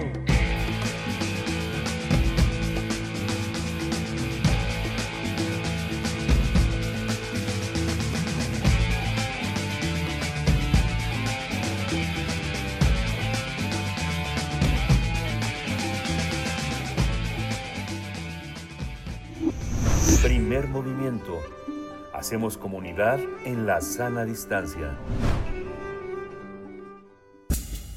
Libertad. Seguridad. Salud. Identidad. Alimentación. Libre desarrollo de la personalidad. Educación. Pensar nuestros derechos humanos. Tengo el placer de darle la bienvenida a Jacobo Dayan en esta sección de Derechos Humanos. Eh, Jacobo Dayan, director del Centro Cultural Universitario Tlatelolco, que en su participación anterior pues nos quedamos conversando sobre eh, la Comisión de la Verdad sobre la llamada Guerra Sucia. Eh, recordemos que a finales del mes pasado, a finales de junio, tuvo lugar la ceremonia que inauguraría los trabajos de la comisión, los trabajos ya acordados para esta Comisión de la Verdad, para esclarecer estos hechos. Ahí se, se anunció, se abrirían, se abrirán los archivos militares, pero además en aquella ceremonia en campo militar número uno se anunció también un homenaje a los militares caídos en ese periodo, según palabras de las autoridades federales. Y bueno, eh, además eh, ha corrido en este periodo otro momento, en este periodo entre aquella entrega y la de ahora, un, acontecimiento importante, la muerte del expresidente Echeverría, eh, que murió, como dicen las víctimas, en la impunidad. Y es para dar continuidad a aquella charla. Jacobo Dayan, muy buenos días, ¿cómo estás? ¿Qué tal, Berenice? Buenos días, ¿cómo estás? Gracias. Bien, pues con estos elementos, con estos elementos en la mesa, eh, en aquel momento nos quedamos pensando en la idea eh, que tiene, eh, en esta idea sobre el lugar que, que ocupan las familias de los perpetradores de estos crímenes, de cómo se incorporan a un proceso pues tan complejo que exige verdad y justicia ante estos hechos. Jacobo Dayan, te escuchamos. Sí, como bien dices, pues de entonces, de hace dos semanas para acá, pues, se suma o se, agrega al análisis la muerte de, del expresidente Luis Echeverría y se suman también, eh, yo creo que dos o tres elementos interesantes. Eh, una es el posicionamiento de los colectivos de víctimas ante lo ocurrido en, en Campo Marte, es decir, la condena por parte y tanto eh, en, esos días como después de la muerte de Luis Echeverría, del Comité del 68 o de los colectivos Eureka o Hijos, por ejemplo, donde continúan eh, impulsando la idea de la necesidad de que se hagan procesos serios de verdad y justicia y no se llame una, una reconciliación a priori como lo hizo el presidente, eh, como si se, tratara en, lo que el presidente ha repetido una y otra vez el- la situación del perdón y olvido, es decir, reconciliación a partir del perdón, eh, iniciar un proceso que a priori también ya eh, en, la propia narrativa del presidente exculpó a las fuerzas armadas diciendo que los máximos, que los únicos responsables son las fuerzas civiles ante lo que ocurrió, es no las fuerzas civiles, los mandos civiles, es decir, los presidentes de aquella época, en un en un discurso similar al que se esgrimía en la Segunda Guerra Mundial o en Argentina con las leyes de obediencia debida. Y se suma otro otro elemento que me parece relevante porque el presidente reiteró eh, que él autorizó la inscripción de militares en este muro de honor en, estos días en la mañanera, lo reiteró. Y se suma otro elemento. eh, mucho se ha comparado, o, la gente cercana al presidente se ha congratulado y comparado con el gobierno recién electo, el presidente recién electo en Colombia, Petro. Uno de los primeros anuncios que hace Petro es la intención de sacar a la policía colombiana del Ministerio de Defensa. Es decir, a la policía civil la, la pretende sacar del Ministerio de Defensa a raíz de que la Comisión de la Verdad colombiana presentó el fracaso de la militarización de la seguridad pública, el, la brutalidad con la que operaron los cuerpos en, eh, paramilitares y militares en, Colombia, la impunidad como elemento central para la repetición de crímenes, y en México estamos exactamente en el sentido opuesto, se dicen cercanos a la ideología de Petro, como un, como un una, una persona que piensa similar al gobierno actual, y mientras Colombia pretende retirar a la policía del Ministerio de Defensa, el presidente insiste en meter a la Guardia Nacional, a la Secretaría de Defensa Nacional y militarizar la seguridad pública, cuando la evidencia en todo el planeta, lo más reciente, repito, el caso colombiano, apunta en que es una mala decisión, afecta democráticamente la, habilidad democrática del país, se perpetúan eh, los crímenes, no hay rendición de cuentas y hay un retroceso en el proceso de pacificación. Entonces, todos esos elementos donde el presidente continúa en un discurso exculpando a las Fuerzas Armadas de cualquier responsabilidad durante la guerra sucia, cualquier mando de las Fuerzas Armadas, eh, y seguir otorgándoles facultades y facultades más allá. Ya hoy los vemos haciendo trabajo de policía de tránsito en la Ciudad de México con esto de la línea 1 del metro. Ya hay soldados, hasta la jefa de gobierno de la ciudad presumía en redes sociales como soldados con armas largas, vestidos de soldados, hacían trabajo de policía de tránsito. Entonces la ruta que estamos tomando me parece que es demasiado evidente el respaldo absoluto del presidente de las Fuerzas Armadas, la no rendición de cuentas, eh, el discurso del secretario de la Defensa, hay que recordar, decía que estaban dispuestos a iniciar procesos de verdad y de reparación y no repetición, pero no habló de la justicia. Hay muchos elementos que deberían preocuparnos en temas de la militarización de la seguridad pública y la militarización de, eh, de la vida en general democrática en el país, por ejemplo, ahí está el informe de la Comisión de la Verdad de Colombia y la decisión del presidente Petro, que la gente de Morena dice ser cercana a él, que va a iniciar un proceso profundo de justicia, además de lo que ya están, de una transformación del aparato de justicia, además del proceso de justicia transicional que allá ya está caminando y acá se sigue negando, y va a retirar a la policía del Ministerio de Defensa, mientras aquí el presidente insiste en meterlo. Creo que los elementos están muy claros sobre la mesa, Berenice. Pues Jacobo Dayan, como siempre, se nos queda corto el tiempo, pero ojalá, pues sí, le demos continuidad. Hay que pensar también, bueno, a mí me, interesaría eh, preguntarte para una próxima ocasión, pues cuál es el futuro que le ves a esta comisión que empezó, pues así, con este, pues con este tropiezo y con este, eh, pues esta, este momento, ese momento que fue, pues, por decirlo menos incómodo para los presentes, para las personas presentes, las familia, los familiares de víctimas y, y sobrevivientes mismas. Eh, personas sobrevivientes de estos hechos del pasado y cuál es el, futuro que se le ve a esta comisión en caso de que pues se insista en ir por esa ruta de tomar simbólicamente pues ese homenaje digamos para los eh, militares que también fueron caídos dice el gobierno en ese periodo. Nos quedamos con eso con estas reflexiones con la mirada puesta también sobre Colombia como lo propones y nos encontramos en 15 días contigo Jacobo Dayan muchas gracias. Perfecto en 15 días hablamos sobre eso comparativo entre estas comisiones de la verdad. Gracias. Sí, ah, es necesario. Hasta pronto, Jacobo Dayan. Muchas gracias, director del Centro Cultural Universitario Tlatelolco, con pocos minutos ya, en realidad, al filo de la hora, 9 con 59 minutos de este jueves 14 de julio. Nos despedimos. Muchas gracias a todo el equipo, a ustedes por su escucha. Ya hay ganadores. En el caso de Twitter, nada más, en el caso de Twitter, eh, los, las eh, cortesías para el segundo programa de la Orquesta Sinfónica de Minería, Vianey García Rubio, Marco Antonio Fernández Quintero, Jacqueline Portillo Pérez Y Tete Garcés, pero quedan todavía cortesías en Facebook. Eh, hasta las 15 horas estaremos recibiendo sus comentarios ahí en la publicación que ya está desplegada. Nos vamos. Esto fue Primer Movimiento, El Mundo desde la Universidad. Radio UNAM presentó Primer Movimiento, El Mundo desde la Universidad. Con Berenice Camacho y Miguel Ángel Gemain en la conducción. Rodrigo Aguilar y Violeta Berber, producción. Antonio Quijano y Patricia Zavala, noticias. Miriam Trejo, coordinación de invitados. Tamara Quirós, redes sociales. Arturo González, operación técnica. Locución, Tessa Uribe y Juan Staca. Quédate en sintonía con Radio UNAM. Experiencia sonora.